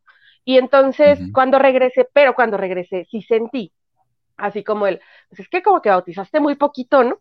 Este, y, y así como, como este juicio, pero afortunadamente, como les digo, mi lado de me vale madres, lo que digan, pues estaba muy activo, entonces fue así como, ah, pues sí, ¿no? Pero sí sientes ese así como, pues sí, o sea, yo no iba a bautizar, y de hecho creo que si hubiera puesto mi enfoque así fuertemente yo creo que también hubiera acabado con un problema de ansiedad grande, porque realmente te das cuenta que no se bautiza, o sea, no, eh, no, no sé si no es, y siento yo, es que yo observé y decía, ¿cómo? O sea, ¿cómo le hago? Yo no sé cómo estos se están bautizando, ¿no? Si yo estoy hablando con las personas, me río y todo, pero como que yo, hay, hay algo ahí que yo siento que no estaba dispuesta a hacer, o no sé, un truco de magia que todavía no aprendo a hacer, Este, que, que yo veía que, que podían hacer otros misioneros y que para mí era así como, no, Sí. siento que estoy mintiendo si hago eso. Eso, eso también iba a decir, es que eh, yo me di cuenta que después de trabajar tan duro, yo no bautizaba a nadie, bueno, bautizamos, pero no tanto como quería el presidente, eh, yo decía, ¿cómo puede ser que este misionero que sabemos que sale a bailar todos los fines de semana tiene tantos bautismos? Y un compañero me dijo, no, lo que pasa es que algunos misioneros necesitan bautismos para ganar un testimonio. Eso no tiene absolutamente ningún sentido. Eso no, no, tiene nada que ver. Es que estos tipos son buenos para vender, punto. Y yo no. Yo era muy tímido, ¿viste? Entonces no me gustaba eso. Pero, pero bueno, eh, pasemos los testimonios porque si no, no vamos a tener tiempo. Eh, este va a ser un segmento de 15 minutos, mira, ya vamos una hora. Eh, Nos, No, nos destrampamos, nos estuvo emocionamos, nos emocionamos Sí. de más, discúlpenos ahí a todos. los que- es que cuando, fui, cuando fuiste misionero, pues ya tienes, tienes ahí ciertas experiencias, ¿no? Que puedes compartir. Sí, sí, sí. Y hay tanto para compartir. Sí. Eh, pero bueno, estos me mandaron eh, los audios de sus testimonios, los, los oyentes, y Carlos nos lo convirtió en un video para, poder- para poder, para poder compartirlo aquí. Porque no sé por qué StreamYard no me deja compartir nada más que audio. Tiene que ser video, si no, no anda. Así que empecemos. estás? Si me funciona. Buenas tardes. Bueno, mi nombre es Roxana de Buenos Aires, Argentina. Y te quería compartir algo que yo cuando era chica, que era miembro de la iglesia, había escuchado en reuniones de testimonios allá en mi provincia eh, de Entre Ríos, en Concordia, era una rama. Este, y bueno, escuchaba cada testimonio, pero como yo era chica, bueno, vivía en ese mundo mormón, este, uno de los testimonios que mm, hasta el día de hoy se cuenta la historia, yo lo escuché por, lo escuché directo, pero todavía quedan esos testimonios así, ¿viste? Y uno era de que un hermano estaba trabajando en la fábrica de Coca-Cola y entraron un hermano de la iglesia, ¿no? Que estaba investido. Entraron a robar y que a él le pegaron, le robaron el dinero, este, le pegaron mucho, mucho, pero en las partes de los Gartmen no le pegaron. Y él contó eso como testimonio y que bueno, eh, los- Habría, ta- estaría bueno tener entonces una capucha de Garmin, ¿no? Porque ahí es la parte más sensible. le pegaron Para en los soldados deberían la darles uno. Sí, el- a- a- adentro del casco, sí. cabeza, le fracturaron la muñeca, todo, bueno, una cosa horrible, ¿viste? Y él dio el testimonio así, que la parte de los Garmen ni lo tocaron. ¡Wow! Ese testimonio era wow. Bueno, después otro testimonio que escuché también cuando era chica, te digo de cuando era chica porque bueno, era cuando uno, qué sé yo, eh, no, no, no entendía nada. Este, después otro testimonio de una hermana que también le entraron a robar a la casa y había un viaje al templo que se venía a Buenos Aires. Entonces allá los miembros ahorraban todo un año para venir a un viaje al templo, para pagarse el viaje. Imagínate lo que costaba y el dinero que salía pagar un viaje al templo, juntar un año. Este, y le entraron a robar a esta hermana en la casa, le llevaron de todo, le robaron todo, todo lo que podían robar, y menos la plata del viaje al templo, porque la plata estaba con el, con la recomendación del templo. Y eso los ladrones no lo llevaron. Y entonces, wow, otro testimonio, ¿viste? Y bueno, y cosas así, viste, como cuando era chica. Después de grande, sí, uno escucha cada cosa de testimonio que a veces te daba ganas de sacar dos pesos y darle, porque lloraban tanto estos hermanos que lloraban de, no sé, solamente hablaban de la, los sacrificios, de las tribulaciones, de las pruebas. Y yo una vez dije, le dije a mi, una compañera que estaba sentada al lado mío en la iglesia cuando yo estaba activa, ¿no? Le digo, este, pero este Dios que del que hablan es un Dios malvado, porque ni una bendición tienen, che, le digo, tienen que, que ser un poco más bendecidos, algo tienen que decir en la reunión testimonio, algo bueno les tiene que pasar. La hermana me, me miró, fue, le contó vi, pues, después me dijo lo vi, hermana, no haga esos comentarios así. Pero bueno, pero era muy alevoso, ¿viste? Cuando esos testimonios así horribles. Este, Manu, me encanta tu programa, me encanta, aprendo un montón, la verdad que muchas gracias, muchas gracias por, el- por lo que haces por nosotros. Yo conocí la verdad gracias a vos, gracias a tus programas, la verdad que me miré todo de una, no podía creer que hubiera sido tan engañada, todavía estoy superando, tratando de superarlo. Pero bueno, es así. Prefiero la verdad a que a vivir en una mentira engañada, dando mi tiempo, dando mi dinero.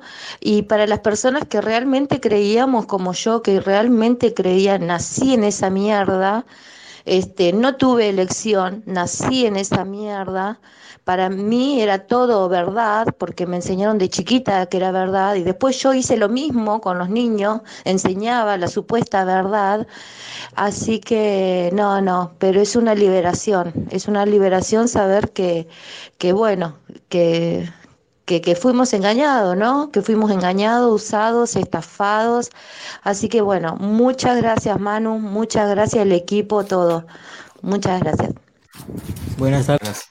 Gracias, Roxana. Wow. Eh, lo que me gusta no son esos testimonios ridículos que uno escucha. Y sabes que puse ahí en Facebook y en, y en WhatsApp, le digo, compartan sus testimonios ridículos. Y me llegaron varios. Así que vamos- los voy a compartir rapidito pues, Sí, para pasar los próximos. Dale. Te- un comentario rapidito de ese testimonio de, de la hermana, de la hermana. Roxana.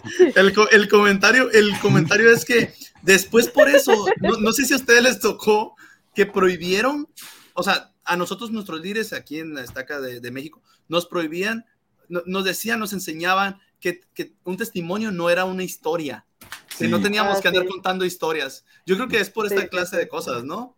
Por esta clase de cosas, Sí. porque luego empezaban con sus historias bien de milagros, milagros, milagros inesperados, milagros bien Sí, sí, a sacados, mí de- también me dijeron. bien locos. O sobrenaturales. Ajá, ajá, o sobrenaturales. Entonces ya empezaron los líderes a notar eso. Y sobre todo los líderes gringos eran los que se dan cuenta como, ¿qué están contando? O sea, están contando estas cosas. No, no, un testimonio, hermanos. No es una historia, es un... Es solamente que tú tienes que testificar acerca de las verdades del Evangelio, pero no contar Ujú. una historia y así. Exacto. Solo eso. Es una declaración para hacerte una reprogramación neurolingüística o algo así, para Sí. que repitas, repitas hasta que te lo creas. Exacto, exacto. Tenemos el, el, el guante, el guante del testimonio, ¿verdad? Siempre lo mismo, las, las cinco mismas cosas. Eh, mi testimonio ridículo, que ya lo compartí acá, pero hace mucho. Una señora compartió su testimonio de que una vez salió del supermercado la noche y vio a un hombre parado en la esquina del negocio. El espíritu le dijo que la situación era peligrosa, así que corrió al auto y salió rajando. Si no hubiera sido por el espíritu, quién sabe lo que hubiera pasado.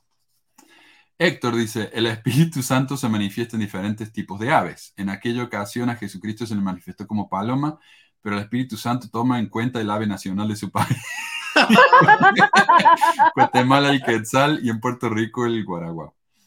Incógnito, dice, una hermana salió al frente y dijo que un día antes de salir de casa sentía que no debía sacar su celular, pero a pesar de ello llevó su celular y lo robaron. Y todo esto por no hacer caso al susurro del Espíritu Santo.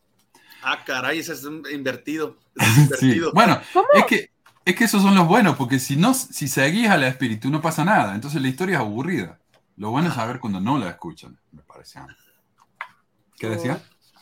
No, y que les encantan esas historias de lo sentí. Aquí, la versión que yo escuché mucho aquí en mi barrio, en Estaca, fue de eh, sentí que no debía subirme a ese autobús y después supe que lo habían asaltado. No sé cómo chingados, ¿verdad? No sé quién Sí. les avisó que, que lo habían asaltado, pero, Le pero eh, contaron. ahí el, el espíritu les dijo y creo, yo creo que el espíritu también les avisó que habían asaltado.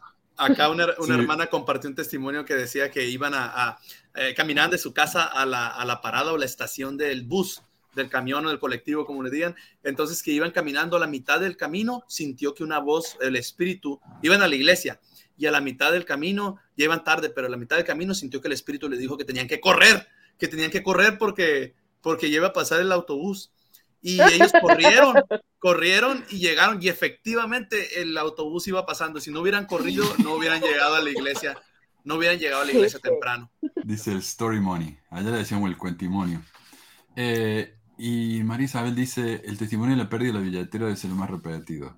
¿Sabes qué? Eh, yo lo que noté es desde que tengo, pucha, en la llave tengo un tile, viste que el cosito ese que, que lo puedes llamar con el teléfono y te suena.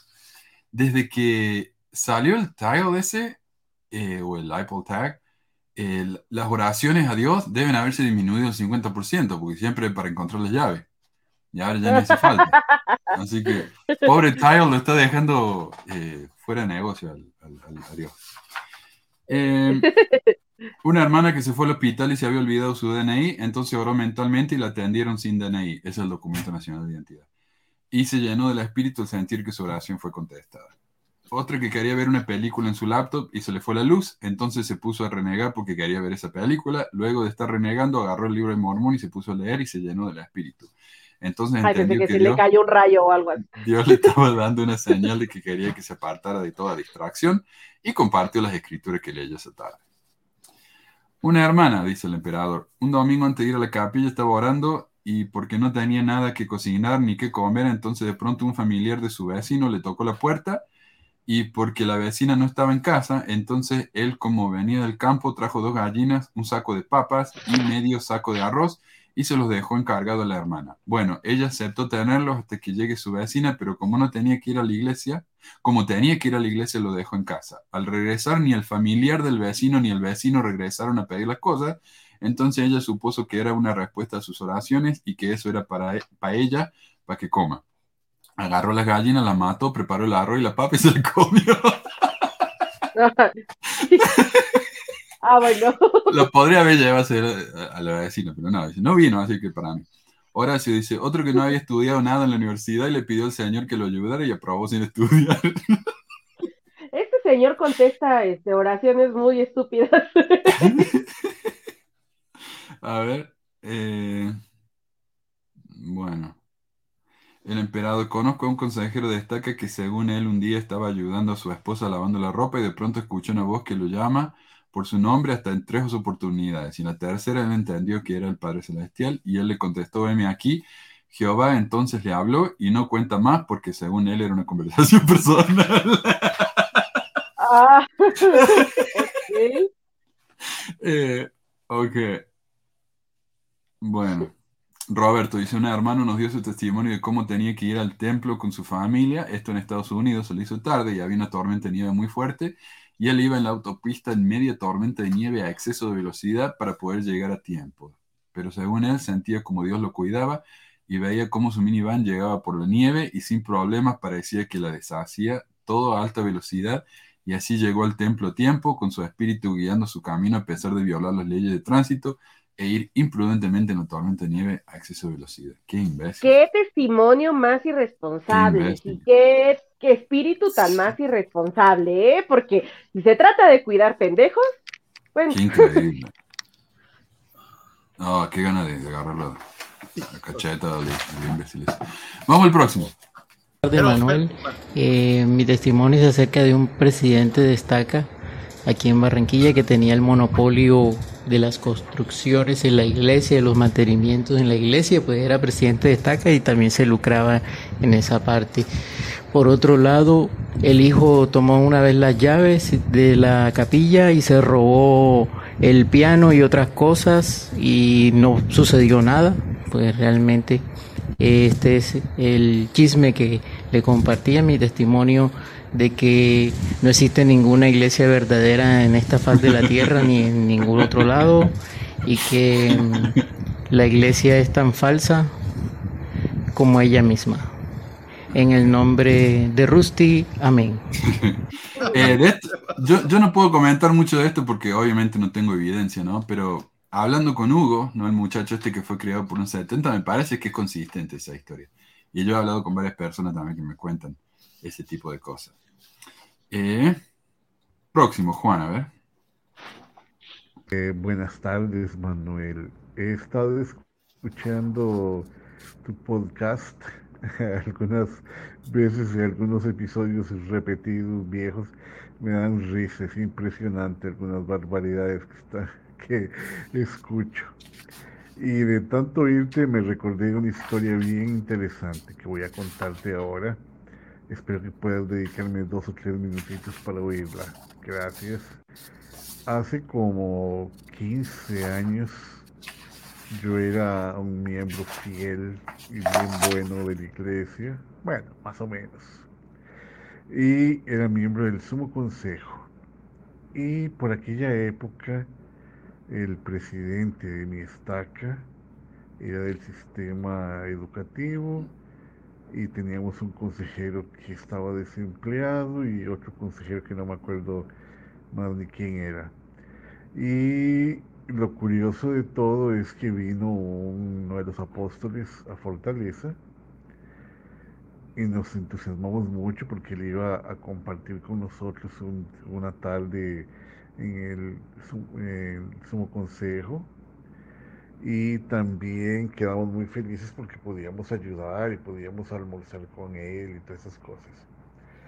Entonces, el presidente del Estaca en la reunión llegó y nos preguntó, bueno, el hermano tal va a llegar, va a subirse al autobús, va a salir, va a ir por tal lugar.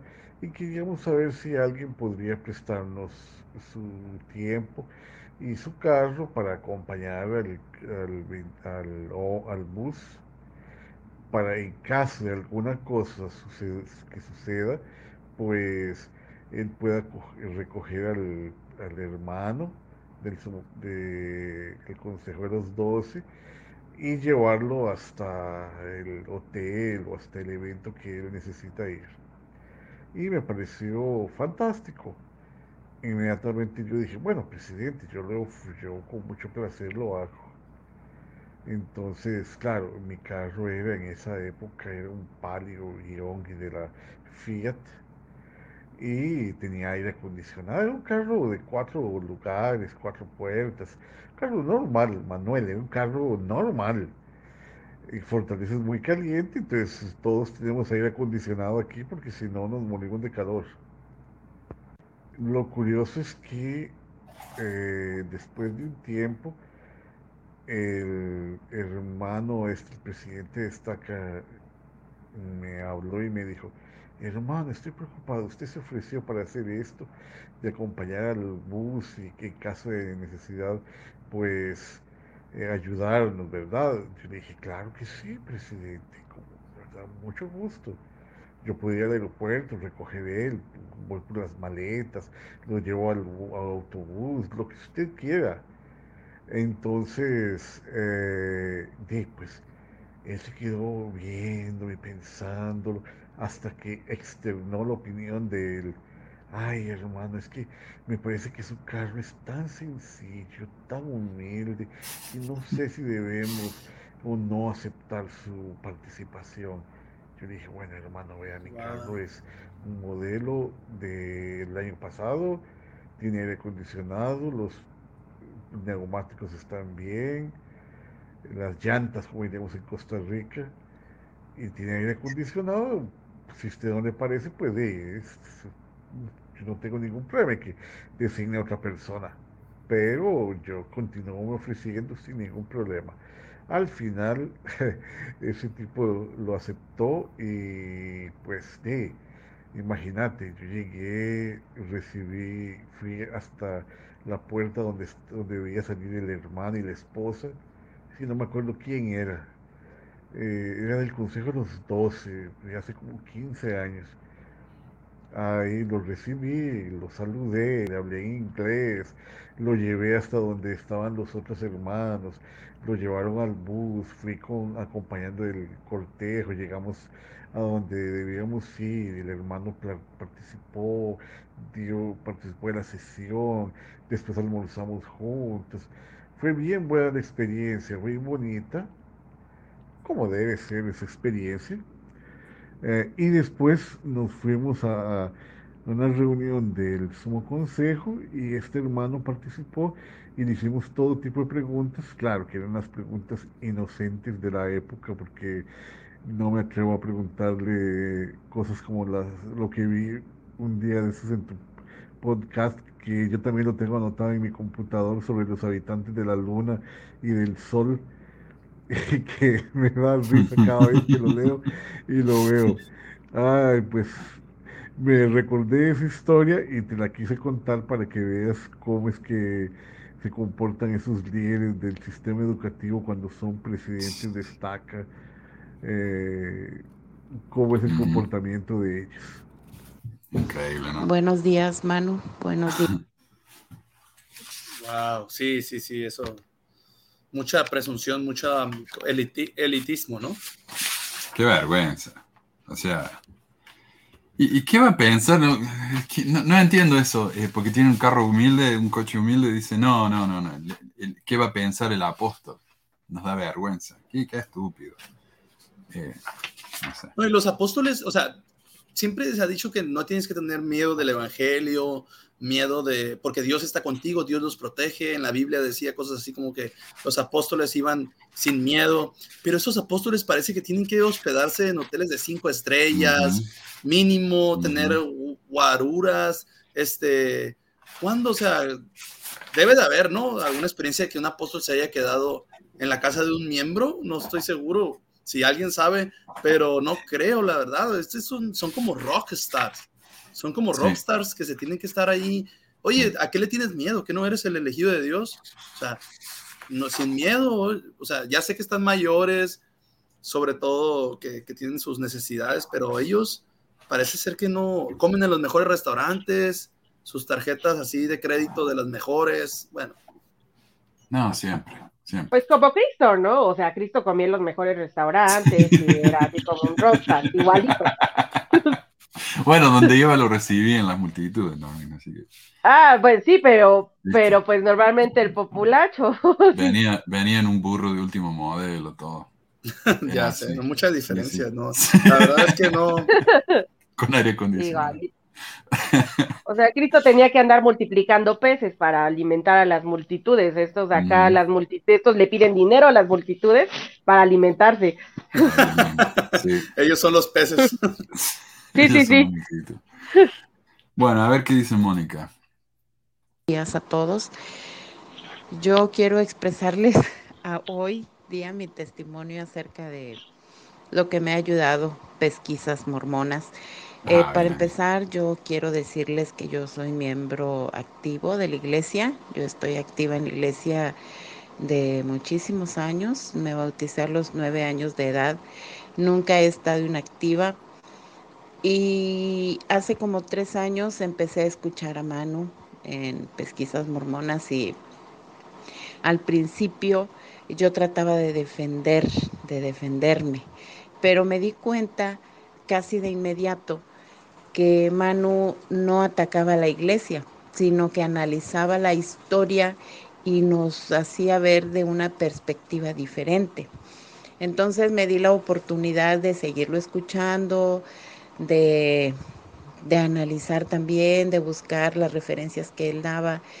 Y sí, eh, hoy día me doy cuenta que, que dentro de la iglesia no nos muestran realmente cómo es toda su historia o su, su, su forma, su estructura.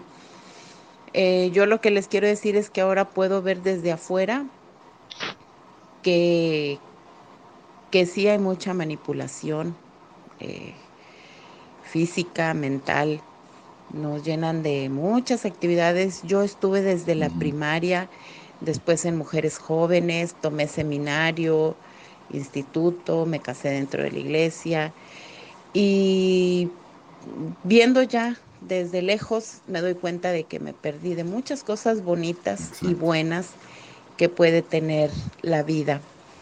No me arrepiento de las cosas buenas que aprendí dentro de la iglesia. Este, eh, sin embargo, sí me doy cuenta que estamos muy limitados allá adentro. Eh, De momento no es mi intención alejarme de la iglesia. Yo todavía siento que, que algo de verdad hay allí. Pero ahora puedo darme cuenta de que no todo en la vida y no todo el mundo es dentro de la iglesia. Existen muchas otras cosas bonitas y buenas que tiene el planeta, que tiene la vida. Y yo le quiero agradecer a Pesquisas Mormonas por, por ser tan explícito, por la forma en que habla, por la forma en que informa y sobre todo porque no ataca a la iglesia. Al menos yo así lo percibo. Si algunos miembros lo ven como ataque, que él diga la verdad acerca de ciertos puntos o de ciertas cosas específicas, pues eso es otra cosa. Pero yo viéndolo desde un punto neutral, me atreví a, cuestionar cosas de la iglesia, me atreví a sopesarlo, a compararlo con muchas otras cosas que, que hay allá afuera, allá afuera donde, donde hay gente buena, donde hay gente que no ha hecho convenios y sin embargo es gente caritativa, es gente bondadosa, es gente feliz, gente sana, gente que, que puede aportar al mundo, al planeta, y no necesariamente tenga que ser miembro de una iglesia, de cualquier iglesia. Muchas gracias, Manuel. De verdad te deseo todo lo mejor y gracias. Y sigue haciendo estos programas porque, porque de verdad que nos abren los ojos. Y entonces ya con mayor conocimiento podemos decidir. Un abrazo. Gracias. Eh, la única razón por la que compartí ese mensaje es porque habla bien de mí, obviamente. No, eh, me pone- honestamente me pone un poco incómodo ese mensaje, pero ella se tomó la molestia de mandármelo, así que lo compartí. Pero Yo- eh, gracias por decir eso y por verlo así. Pero cuando dicen pesquisa, en realidad se refieren a todos ustedes también, porque, vamos, hoy hablé como el 10%. Yo creo que, o sea, adelante. Ay, nos está diciendo que hablamos Mónica. mucho. No, no, no. Esto, esto es lo que yo soñé desde el principio, tener un panel en que todos podemos hablar, todos podemos compartir, porque también me aburría hablar solo también. Así que yo realmente estoy muy agradecido a ustedes también. Y porque sus, sus eh, eh, opiniones no son simplemente repeticiones de lo que digo yo. Y eso, tuve, eso es algo que yo eh, pasé por mucho tiempo. Cada vez que tenía un, a un invitado, repetí algo que yo había dicho antes. Digo, yo, bueno, para eso yo no quiero, ¿viste? Yo quiero a alguien que pueda pensar solo y, y, ustedes han demostrado que realmente son un panel excelente. Así que estoy, realmente estoy muy agradecido y me siento muy bendecido. gracias. ¿Qué decía Marco? Que yo le decía, bueno, le quiero decir a Mónica que adelante, que haga lo que le haga feliz, siempre y cuando no trate de imponer sus ideas, ¿verdad? Ser fanático, que yo creo que usted no es fanática porque ya lo, como expresa su testimonio, lo ha dicho, está en un punto donde está, se está autocriticando y, autocuestionando. Eso es algo muy bueno, la verdad. Este, creo Qué bonito sería el mundo, ¿no? Si pudiera ser así, si cada quien puede creer lo que quiera y no le quiere imponer a nadie, ni está asumiendo que porque la persona de al lado no cree lo mismo que tú ya está mal. No, eso me, me, gustó mucho eso de lo que ella menciona de eh, bueno, afuera hay gente buena, pues claro. Y luego también este el es, es, es, muy bueno eso que dice que, que criticar, criticar algo con argumentos, con este con evidencia no es atacar, o sea, no es atacar por atacar, o sea, no, no se ataca algo nomás porque por, por gusto. Bueno, algunos miembros sí, ¿verdad? Que vienen y te insultan por gusto nada más, pero, pero cuando criticas algo con, con, evidencia y argumentos, tú estás criticándolo con bases. Ahora, si no comparten tu, tu, forma de ver esos argumentos, ok, se respeta. Entonces, es, qué bueno que ella está en esa posición en la que sí, está en la iglesia todavía y ella eh, siente que son verdades, está bien adelante, haga las cosas lo mejor que pueda hacerlo. Es lo único que yo puedo decir, ¿verdad? Que haz las cosas donde estás de la mejor manera que tú puedas hacerlo y no tratando de imponer lo que tú creas o tratando de, dañar a alguien. Así que gracias, Mónica. Bueno, y el último, el último testimonio de hoy. Daniel del Paraíso, Chile, que me está riendo algo chistoso en la tele. Y. Ah, sí, porque mi, mamá fue adventista, como te contaba, y ella aceptó el ah, mensaje. Eso ya, yo andaba como. ¿Cómo se dice? No tan. Es que está mirando tele mientras me manda de, mensaje, vamos. De religión, sí.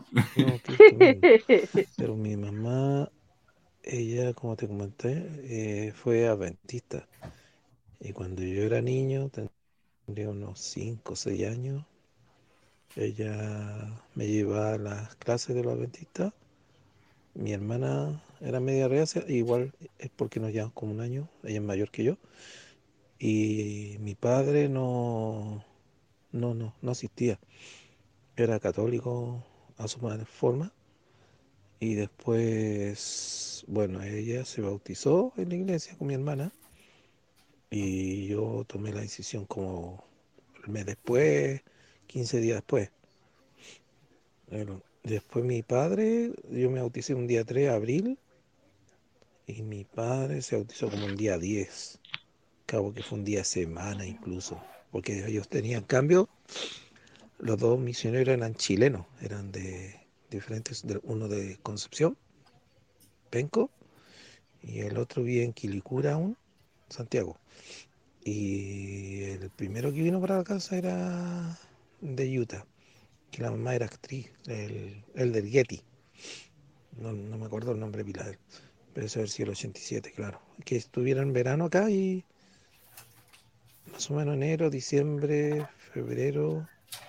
Sí, estuvieron varios meses viniendo varios. Yo le preguntaba, pero todo y al final eh, me convenció, me convenció, me convertí y yo me fui cuando fue la pandemia, no empecé a irme a la iglesia como ya el 2018, como que no quería saber más. Dije yo, ah, incluso ya un amigo que era adventista y, me, hice adventista al final, pero no me bauticé.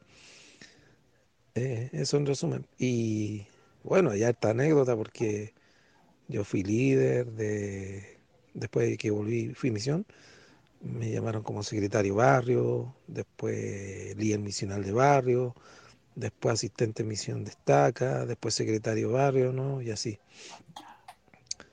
Eh, claro, hay muchas anécdotas para contar del barrio acá, en ese entonces barrio Placeres, porque después se dividió, se dividió la estaca, después se, se deformó de nuevo, unos se fueron para Viña, la estaca Viña, el otro quedaron en Valparaíso, y divisiones para allá, para acá, y después Valparaíso que la mitad. Hay cabillas cerradas actualmente. Hay varios barrios en Viña que ya no, no corren, no existen. No existe gente. Y incluso cerró varios sitios la iglesia. Aunque no te lo van a decir en la cara, pero Hmm. por poca asistencia. Después vendió un terreno en la iglesia en varios millones y hicieron una mobiliaria. Ponte tuvo hace 5 o 6 años atrás. Y perfectamente claro. Y hay otra iglesia que está por ahí en un cerro, que es como bien turístico y pasa a cerrar porque ya no, no fue nadie más. Creo que murió un obispo y después ya la gente fue a, fue a la otra capilla que es como un centro estaca. Y bueno, hay varias gente que, que conozco de la época mía que no, no quiso ir más, pero ellos se fueron antes. Sí, y le voy a responder a este, a este ah, oyente, pero estoy muy entusiasmado porque vino Simón Balaguer, el gran varón mormón. Y acá está, puras mentiras. ¿Cómo le duele ver el progreso de la iglesia? Nada ni nadie detendrá la obra del Señor. Apóstatas, arrepiéntense mientras puedan. ¿Cómo me gusta? Simón, no te vayas nunca. No, yo sé que si sigue Simón comentando acá, eventualmente se nos va a unir, pero espero que no, Simón, porque está divertidísimo esto.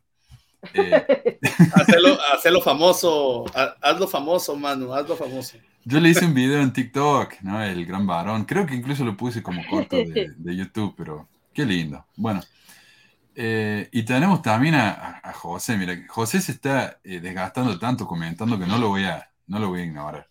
José dice, hola, ¿cómo estáis todos? Bueno, bien ahí. Eh, Estamos bien. Mi testimonio. Aquí Ya claro. tengo hambre. Créeme la restauración y su doctrina, sí, la verdad. El único problema son los líderes locales, nunca, la- claro, los, los miembros son, la iglesia es perfecta, los miembros no. ¿Qué más? A ver, eh, para mí el libro de Mormón es un libro único para llegar a Dios, ni siquiera la Biblia, ¿eh? el libro de Mormón. Y por eso dicen que los mormones no son cristianos. Desde el 2 de julio del año 77 mi vida se llenó de una felicidad. ¡Oh! Este, a ver. Este es José, el que vino a, a debatir, me parece que debe ser él. Siempre agradeceré a esos dos misioneros que llegaron a mi hogar en el año 77, mi vida floreció. Eh, y, y después nos dice, Sí, creo que sí es el español.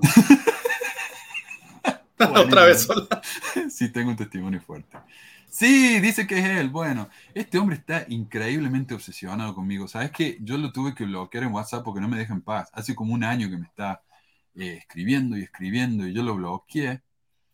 Eh, y ahora me manda saludos por otra gente. Me escribe gente, me dice, hey, dice José que por, fa- eh, que por favor lo desbloquee y que, y que le hable. Ya me tiene, me tiene tan harto este hombre.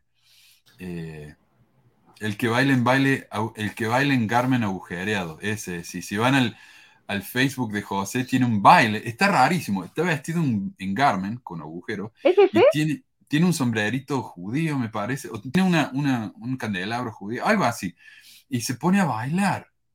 Está rarísimo este hombre. Es Oye, ¿no es el tipo que, sí. que es que yo creo que ya lo había visto, este, este hombre que también dice que ha- habla luego de los judíos y hace constantemente que entre los mormones y los judíos son las mejores religiones del Sí, mundo o algo sí, así. sí, el Ah, sí. este, ah, sí, Sí, bastante raro. sí, ese, ya está. Sí, pobre José. Bueno, ya está. Ahora que sé que él ya no le hago más caso. Eh, pero quería comentar sobre lo que dijo Daniel. Eh, él habla de cómo muchas capillas se cerraron. Esto pasó en Chile allá por el 2000, justo después que yo terminé mi misión. Después que se nos murió el presidente de área en un accidente de pescando en el que se lo llevó el río.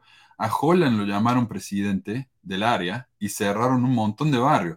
En mi época Chile había llegado a las 100 estacas, incluso lo anunciaron en el Church News. Pero se bautizaba tanta gente y tan pocos asistían que hoy, 25 años más tarde, y dos templos más tarde, hay 75 estacas de las 100 que había. Así que eh, hay un cuarto de estaca menos, pero hay 300% más templos. A ver si eso tiene Ah, pues una de las chicas que hace rato comenté que se ha ido a la misión ahí a Chile, ella dice que toda su misión se trató, o, o bueno, gran parte de su misión fue andar yendo a casas a depurar las listas justamente porque estaban así. Todas están sobreinfladas, pero que las de allá estaban así en el cielo. Eso es lo que yo pensaba en mi misión. ¿Para qué, para qué tanta presión por bautizar cuando yo estoy viendo, viendo acá la, la- la lista de miembros y el 10% va? ¿Por qué no nos dedicamos a reactivar gente en, en vez de... Exacto, yo pensaba lo mismo, chócalas, porque era toda mi, mi gran pelea, así cada que veía, dices, ¿por qué chingado tengo que salir a estar tocando miles de puertas? Cuando aquí hay un montón de gente, ¿no? Que se podría visitar.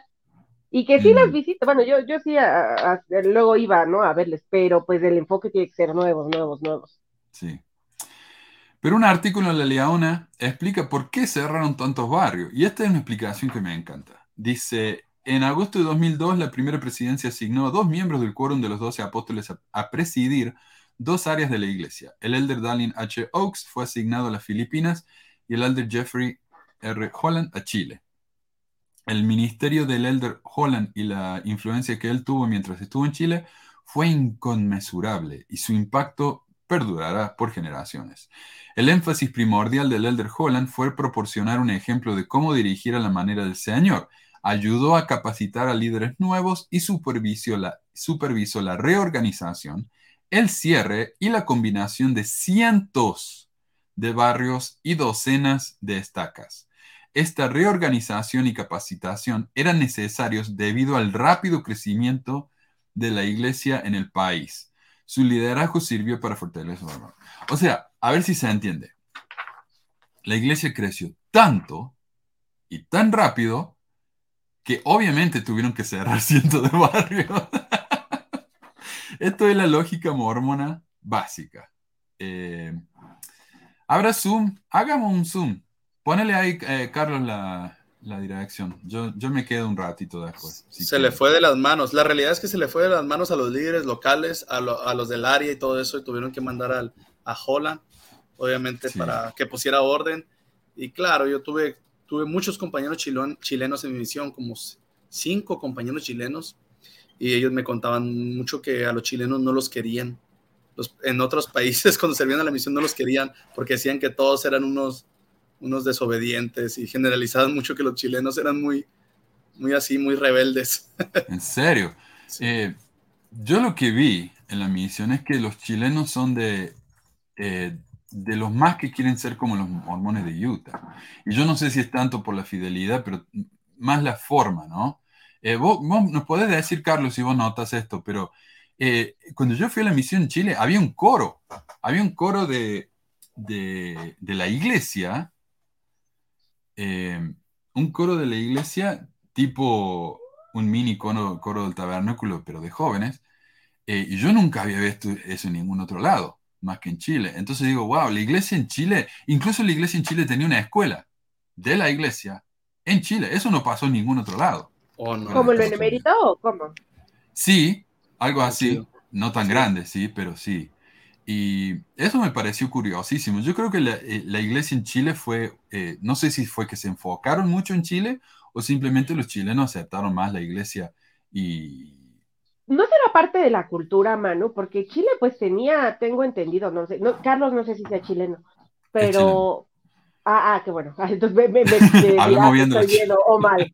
Perfecto. No, no, no, que me diga, porque tengo entendido, o sea, por cómo se mueve el país, los, los, incluso los, este, eh, las manifestaciones que hubo, ¿no? Hace unos, así que fue dos años, un año, que hasta había ahí un, o sea, que estuvo fuerte, antes de la pandemia, sí, hace como dos años, que había, pero tengo entendido que en Chile en general se manejaba como una cultura más neoliberal, un poco a lo mejor parecido acá como lo México pegado a lo gringo que de repente se quiere imitar.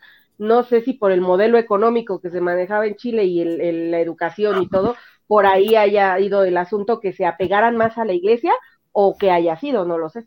A ver, lo tenemos Carlos acá. ¿Qué te parece, Carlos? Hola.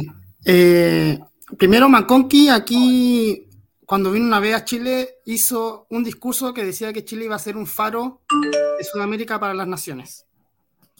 Entonces, desde ahí nació como un sentimiento de que nosotros como chilenos íbamos como a, a ser los mejores de Latinoamérica, Mira ahí. pero se ve que no es así. Se fue al- al. Y con respecto a lo que dijo Meli, con respecto a, a como nuestro acercamiento con Estados Unidos, sí, es un, acá somos neoliberales, como se dice, Pero tenemos ahora un gobierno de izquierda que quiere cambiar todo.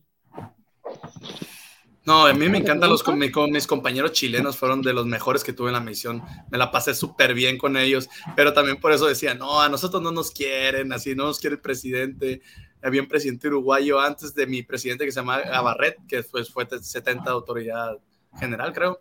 Bueno, y este presidente Gabarret, que era un uruguayo, no los quería a los chilenos, los- no los despreciaba. Él sí era como que a mí se me va a poner en cinta Elder, si no, a su casa, a la primera, a la mínima que haga, a su casa, Elder chileno. Hubo, hubo un tiempo que hubo un programa que se llamaba Permanecer, que era para recuperar a las personas menos activas. Ajá. Me acuerdo que salíamos y era, era triste ver cuando tú ibas a visitar y la gente miraba como, ¿qué hacen aquí si no quiero nada con la iglesia? Y acá, Mm. se, acá en Chile se ve mucho de que hay que hay muchos más inactivos que gente activa, entonces es complicado la asistencia.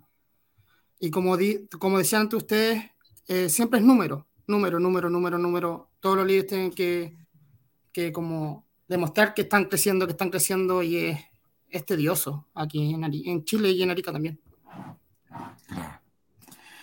Pero sí, eso fue, eso fue grande. O sea, de 100 estacas se fueron a... Yo no sé cuántos cerraron en esa época, pero imagínate, 25 años más tarde son 75. Así que fue... No, 20 eh, 25 años, 20 años más tarde.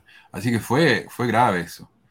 Eh, y yo cuando fui a la misión me decían, ¿sabes que uno de cada tantos chilenos son mormones? No me acuerdo la cifra ahora, pero era una cifra impresionante. Eh, sí. Y- Y, en Brasil a- también. Chile A mí, a mí mis compañeros me, me dijeron que fue una moda, se puso de moda. Así como... ¿Ser mormón? Sí, se puso de moda ser mormón. Por eso tuvo tanto éxito la iglesia, como de repente todos querían hacerlo, así. ya. Pero no era que nadie, nadie, nadie que realmente se bautizara. O sea, no era que todos se bautizaban porque se entiende el espíritu, eso, no, nada más como que sí, sí, yo quiero pertenecer a la iglesia y eso. Mira. Eh, para también eh, hablar, hablar un poco sobre el crecimiento exponencial que tuvo la iglesia en los 70-80, fue por lo que los misioneros se iban a, a los cementerios a Ujú. buscar nombres. Sí. Y también, también escuché que eh, muchos misioneros veían un- una persona borracha en la calle y decían, ah, los bautizamos, y como que tenían la pila bautismal lista, llegaban, bautizaban, niños pequeños también. eh, fue Yo lo como vi un a eso. muy grande. Yo lo vi a eso, Carlos. Una vez nosotros bautiz- eh, fuimos a buscar eh, ex, bueno, inactivos, perdón.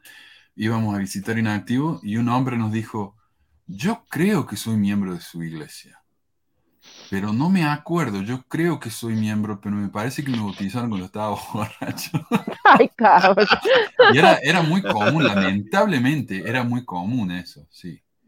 Eh, la es como cuestión un era tener número, número, número, número.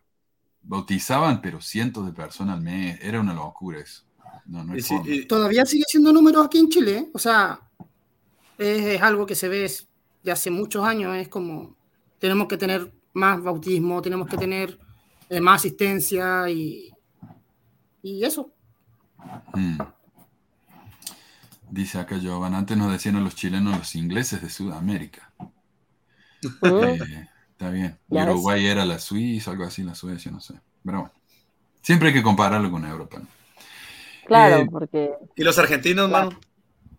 ¿Qué eran los argentinos? Decían que Argentina era el granero del mundo durante la guerra. Después- Según su presidente, ustedes llegaron en, en los barcos. Sí. No sé si, no, no sé si escucharon Ah, eso. sí. Ah, sí. Que los brasileños venían de la selva, Ah, que los mexicanos sí. venían de los incas y que Qué los argentinos bruto. venían de los barcos. De los indios, sí, sí. Eh, Se le brotó tantito el, el racismo. Pero lo que dice Carmelo, de cierto, de donde dice que hay una teoría que plantea que Ley de, o Ley desembarcó en Chile. Sí, hay un, hay Sí. un, sí, como un, es un modelo geográfico, ¿no? Para tratar de explicar el libro de Mormón, donde dicen que, que desembarcó en Chile. eh. Sí, yo Por también había hay escuchado. explicaciones, hay explicaciones, ¿verdad?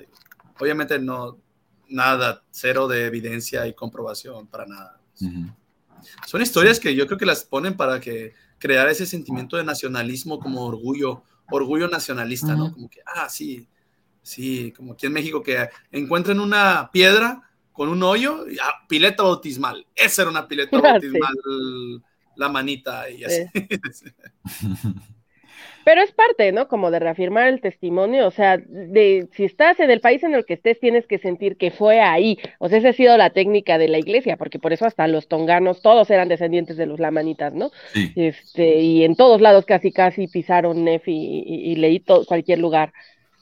Algo que estoy haciendo para desprogramarme, como una estrategia que estoy haciendo es tratar de llamarle, por ejemplo, a José Smith, no decirle José, sino decir Joseph Smith como su, su nombre, o sea, real, eh, norte, bueno, in- de Estados Unidos, porque, porque realmente como que, si se fijan, como el, es el, el de los únicos nombres que lo tradujeron al, al español, Sí. como para crear esa, esa, ah, como algo muy normal, pues algo muy más íntimo, como más normal, como José. Normalizarlo, sí. Sí, normalizarlo Sí, sí. y como, como hay más confianza en decir, mira, este niño se llamaba José Smith y ya tú dices, ah, José como mi papá, José como mi hermano, ah, José, pero si, si te dicen, es Joseph Smith, como que ya desde, desde ahí ya puedes tú sentir que hay una diferencia, ¿no? Entonces, por, también yo me acuerdo que antes en los libros traducían los otros nombres, como el de Oliver Cowdery, pon- ponían Oliverio y así en las películas, pero después ya no se hizo. Nada más, curiosamente, el, el nombre de José Smith sí se, la, no sé cómo decirlo, castellanizó, latin- no sé, se tradujo y se menciona así para crear esa confianza. Y yo estoy tratando de evitar ya decir, o sea, sí, todavía lo digo, pero trato de evitar ya escribir José Smith, no, Joseph Smith. No me Qué traten buen de... punto. Incluso en la misma época de él se hacía eso, le decían el hermano José. ¿no? Así, Ah, me llamo el hermano José. Pues es parte, ¿no? El, el- el usar esto de hermanos, como de sentir, es, de generar esta comunidad, no es necesariamente algo malo. Finalmente, las iglesias, parte de su propósito es generar comunidad y, y las personas la necesitamos, está bien, pero no me chinguen. Este, una cosa es comunidad y otra cosa es controlar la vida ajena. Exacto. Bueno, eh, tengo muchísimo más, así que lo vamos a compartir la semana que viene. Pucha, yo iba a hablar de que íbamos a hablar de Talmage y la, y la marihuana, el, el apóstol que, que, que probó la marihuana, pero lo vamos a dejar para la semana que viene. Muchísimas Me gracias voy, por a, me voy su- a venir con mi porrito la semana que viene para, para estar en sintonía con Tania. Yo creo que si vengo a, a ver así, si llega alguna revelación. o la manera que me afecta a mí es, es un desastre, porque estoy, estoy bien así y de repente pestañeo y son 20 minutos más tarde. Y eso no es, no es bueno eso para cuando uno está haciendo un programa en vivo. Así que Eh, sí, no. Sí, yo también luego doy brincos en el tiempo. ¿O no sientes que pasó una hora y volteas y son dos minutos? Pepe Pompín Smith. Pepe Pompín. Pepe Pompín Smith. Oigan, este, nada más para Mario, no puede ser. Ah, el comentario de Mai, de Maite, creo que es Maite, ah, haciendo, o sea, para terminar nada más el, la noticia de que precisamente el líder de la Iglesia de la Luz del Mundo, Nazón Joaquín, se declaró culpable Mm. se declaró culpable de, de- de los cargos criminales sobre, ya saben, abuso de menores, cosas, cosas feas. Y este, eh, yo, eh, cuando publicaron la noticia que se declaró culpable, eh, básicamente me, agradecí, ¿verdad? Agradecí por el hecho de que gracias a eso, a ese suceso de que un supuesto profeta o apóstol de Dios fue ahora sí que evidenciado, yo me, auto, me empecé a autocriticar. Entonces sí, Mai- Maite, creo que es bueno que, que Mm. caigan esos líderes, ¿verdad? Porque nos dicen a uno que tenemos que también, nuestra propia religión, tenemos que ponerla en una, en una balanza, en una, así pues, es autocriticarnos, porque, porque en aquellos tiempos, imagínense, no tenían redes sociales, da- eh, información, modernidad, no tenían nada y, y sí, eran así supersticiosos. Y en estos tiempos que son modernos, se supone que, que ya pues tenemos todo el alcance y aún así hay gente de la iglesia, la luz del mundo, que va a seguir, lo va a seguir, Sí, sí. va a seguir, a pesar de que ya quedó evidenciado que es un delincuente, que es un, no sé cómo decirlo, lo peor. No, sí. Eh, Ay, Dale. no, no, no, al final mejor, ahorita. Eh, me están comentando acá de la, de la serie esta Under the Banner of Heaven. Si alguien la vio y quiere venir a compartirla con nosotros, yo también la estoy viendo. Me falta el último episodio nomás. Y podemos eh, eh, comentar. Ay, acá todavía no está, según va a salir, bueno, creo que se puede ver en Cuevana, pero en Star, según va a salir, pero todavía no, o yo no la he Mm. visto al menos. Si no se las comparto. de- Ojalá que muchos. Y, y, y, y Maite creo que está diciendo, ojalá que muchos salgan de la luz del mundo y despierten. Sí, yo creo que sí va a haber mucha gente, ¿verdad? Que va a salir, aunque había por ahí el testimonio de un, de un miembro de su iglesia que decía que para ellos era una bendición que Nazón Joaquín los tocara o que, o que los jóvenes tocaran a él. O sea, no importa de qué manera, si desnudos o lo que sea, que era una bendición porque era el profeta. Sea, Mm. y esto yo lo veo como un, como un sinónimo de lo que pasaba en la época de José Smith, ¿no? De que lo defendían, de que, bueno, sí, tuvo mujercitas, de- tuvo Sí. niñas de 14, 15, 16 años, pero pues era un mandamiento de Dios, cosas y todo eso. Entonces, ojalá que sí. Y aparte, contra aquellos eh, eh, miembros fieles que se la dan de fieles de la iglesia, que siempre dicen, no importa lo que hagan o digan, la iglesia va a seguir, la iglesia, porque es la única iglesia verdadera. Aquí está el ejemplo perfecto de que la luz del mundo, yo no creo que se, que se caiga a pedazos, que se desintegre, a pesar de que su profeta ya fue acusado de estos abusos y, y va a ser sentenciado. Yo no creo que su iglesia desaparezca, porque No. pues así son las religiones. O sea, no, la iglesia católica lleva años y no desaparece. O sea, y eso no significa que sean verdaderas ¿eh? o divinas. Ah, Entonces ahí está el ejemplo. Exacto. Así que bueno. Pues yo, dos comentarios. Una, el otro día, el, el domingo pasado, yo no había visto los comentarios, pero alguien, este, bueno, no alguien, este Henry me dijo que si le mandaba saludos, no sé por qué, pero le mando saludos. Este, y la otra, lo que estaba diciendo ahorita sobre la, la luz del mundo y esto, solo es cierto, o sea, la gente a veces se va a quedar aún así y pasa lo mismo en la iglesia, pero esto es algo para, para la gente que todavía está fiel dentro de la iglesia o en otras o lo que sea, para pensar, miren, entre más abusos se tapen, lo único que eso, esa institución, al tapar esos abusos, les está diciendo a los abusadores, a los depredadores que están afuera o adentro, es que ese es el lugar ideal, que vengan, que vengan, porque aquí se van a cubrir, porque de aquí eso no se va a hablar o porque se va a romantizar. Y, y es triste porque mucha gente se va, pero la gente que se queda, cuando eso ocurre, se queda más expuesta. Este, porque ya sabes todavía que son gente que, está más propensa, ¿no? A caer en estas situaciones. Este, entonces, para, para tener en cuenta, este, para que lo escuche la gente que todavía está dentro de la iglesia o le cree, o, o, o cree que es poca cosa el que no se, el que no se sancione como se debe, lo único que están haciendo es fortalecer a los depredadores dentro de la iglesia y a los que están afuera decirles, vengan, aquí van a tener un buen espacio para, para joder gente. Y se declaró culpable este tipo, Manuel, creo que de tres cargos nada más.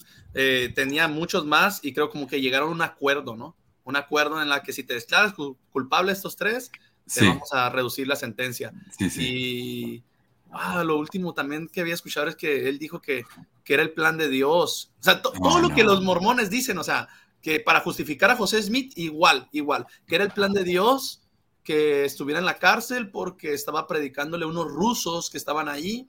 Entonces que ahora la, su iglesia iba a tener la oportunidad de llegar a Rusia. O sea, esa clase de cosas, o sea, para justificar. Y así, o sea, imagínate, y estamos en tiempos modernos. Ahora imagínense en la época Exacto. de Smith, cómo, cómo pasaba, cómo se movía ahí el agua, cómo corría el agua. Qué lamentable es. Sí. sí. Ah, gracias, Henry, por el comentario. Ah, yo he escuchado varios, Meli, de fan tuyos. Sí. Ay, gracias a todas y todos. Bueno, eh, gracias entonces. Vayan ahí a zoom.pesmore.com. Yo voy a estar ahí una, una media horita y ya me tengo que ir a buscar los remedios. Así que mucha información. Eh, gracias, Marcos. Gracias, Gracias. David. Gracias, Meli. gracias. Y Gracias, gracias, gracias. a todos por comentar. Y nos vemos la semana que viene. ¿eh?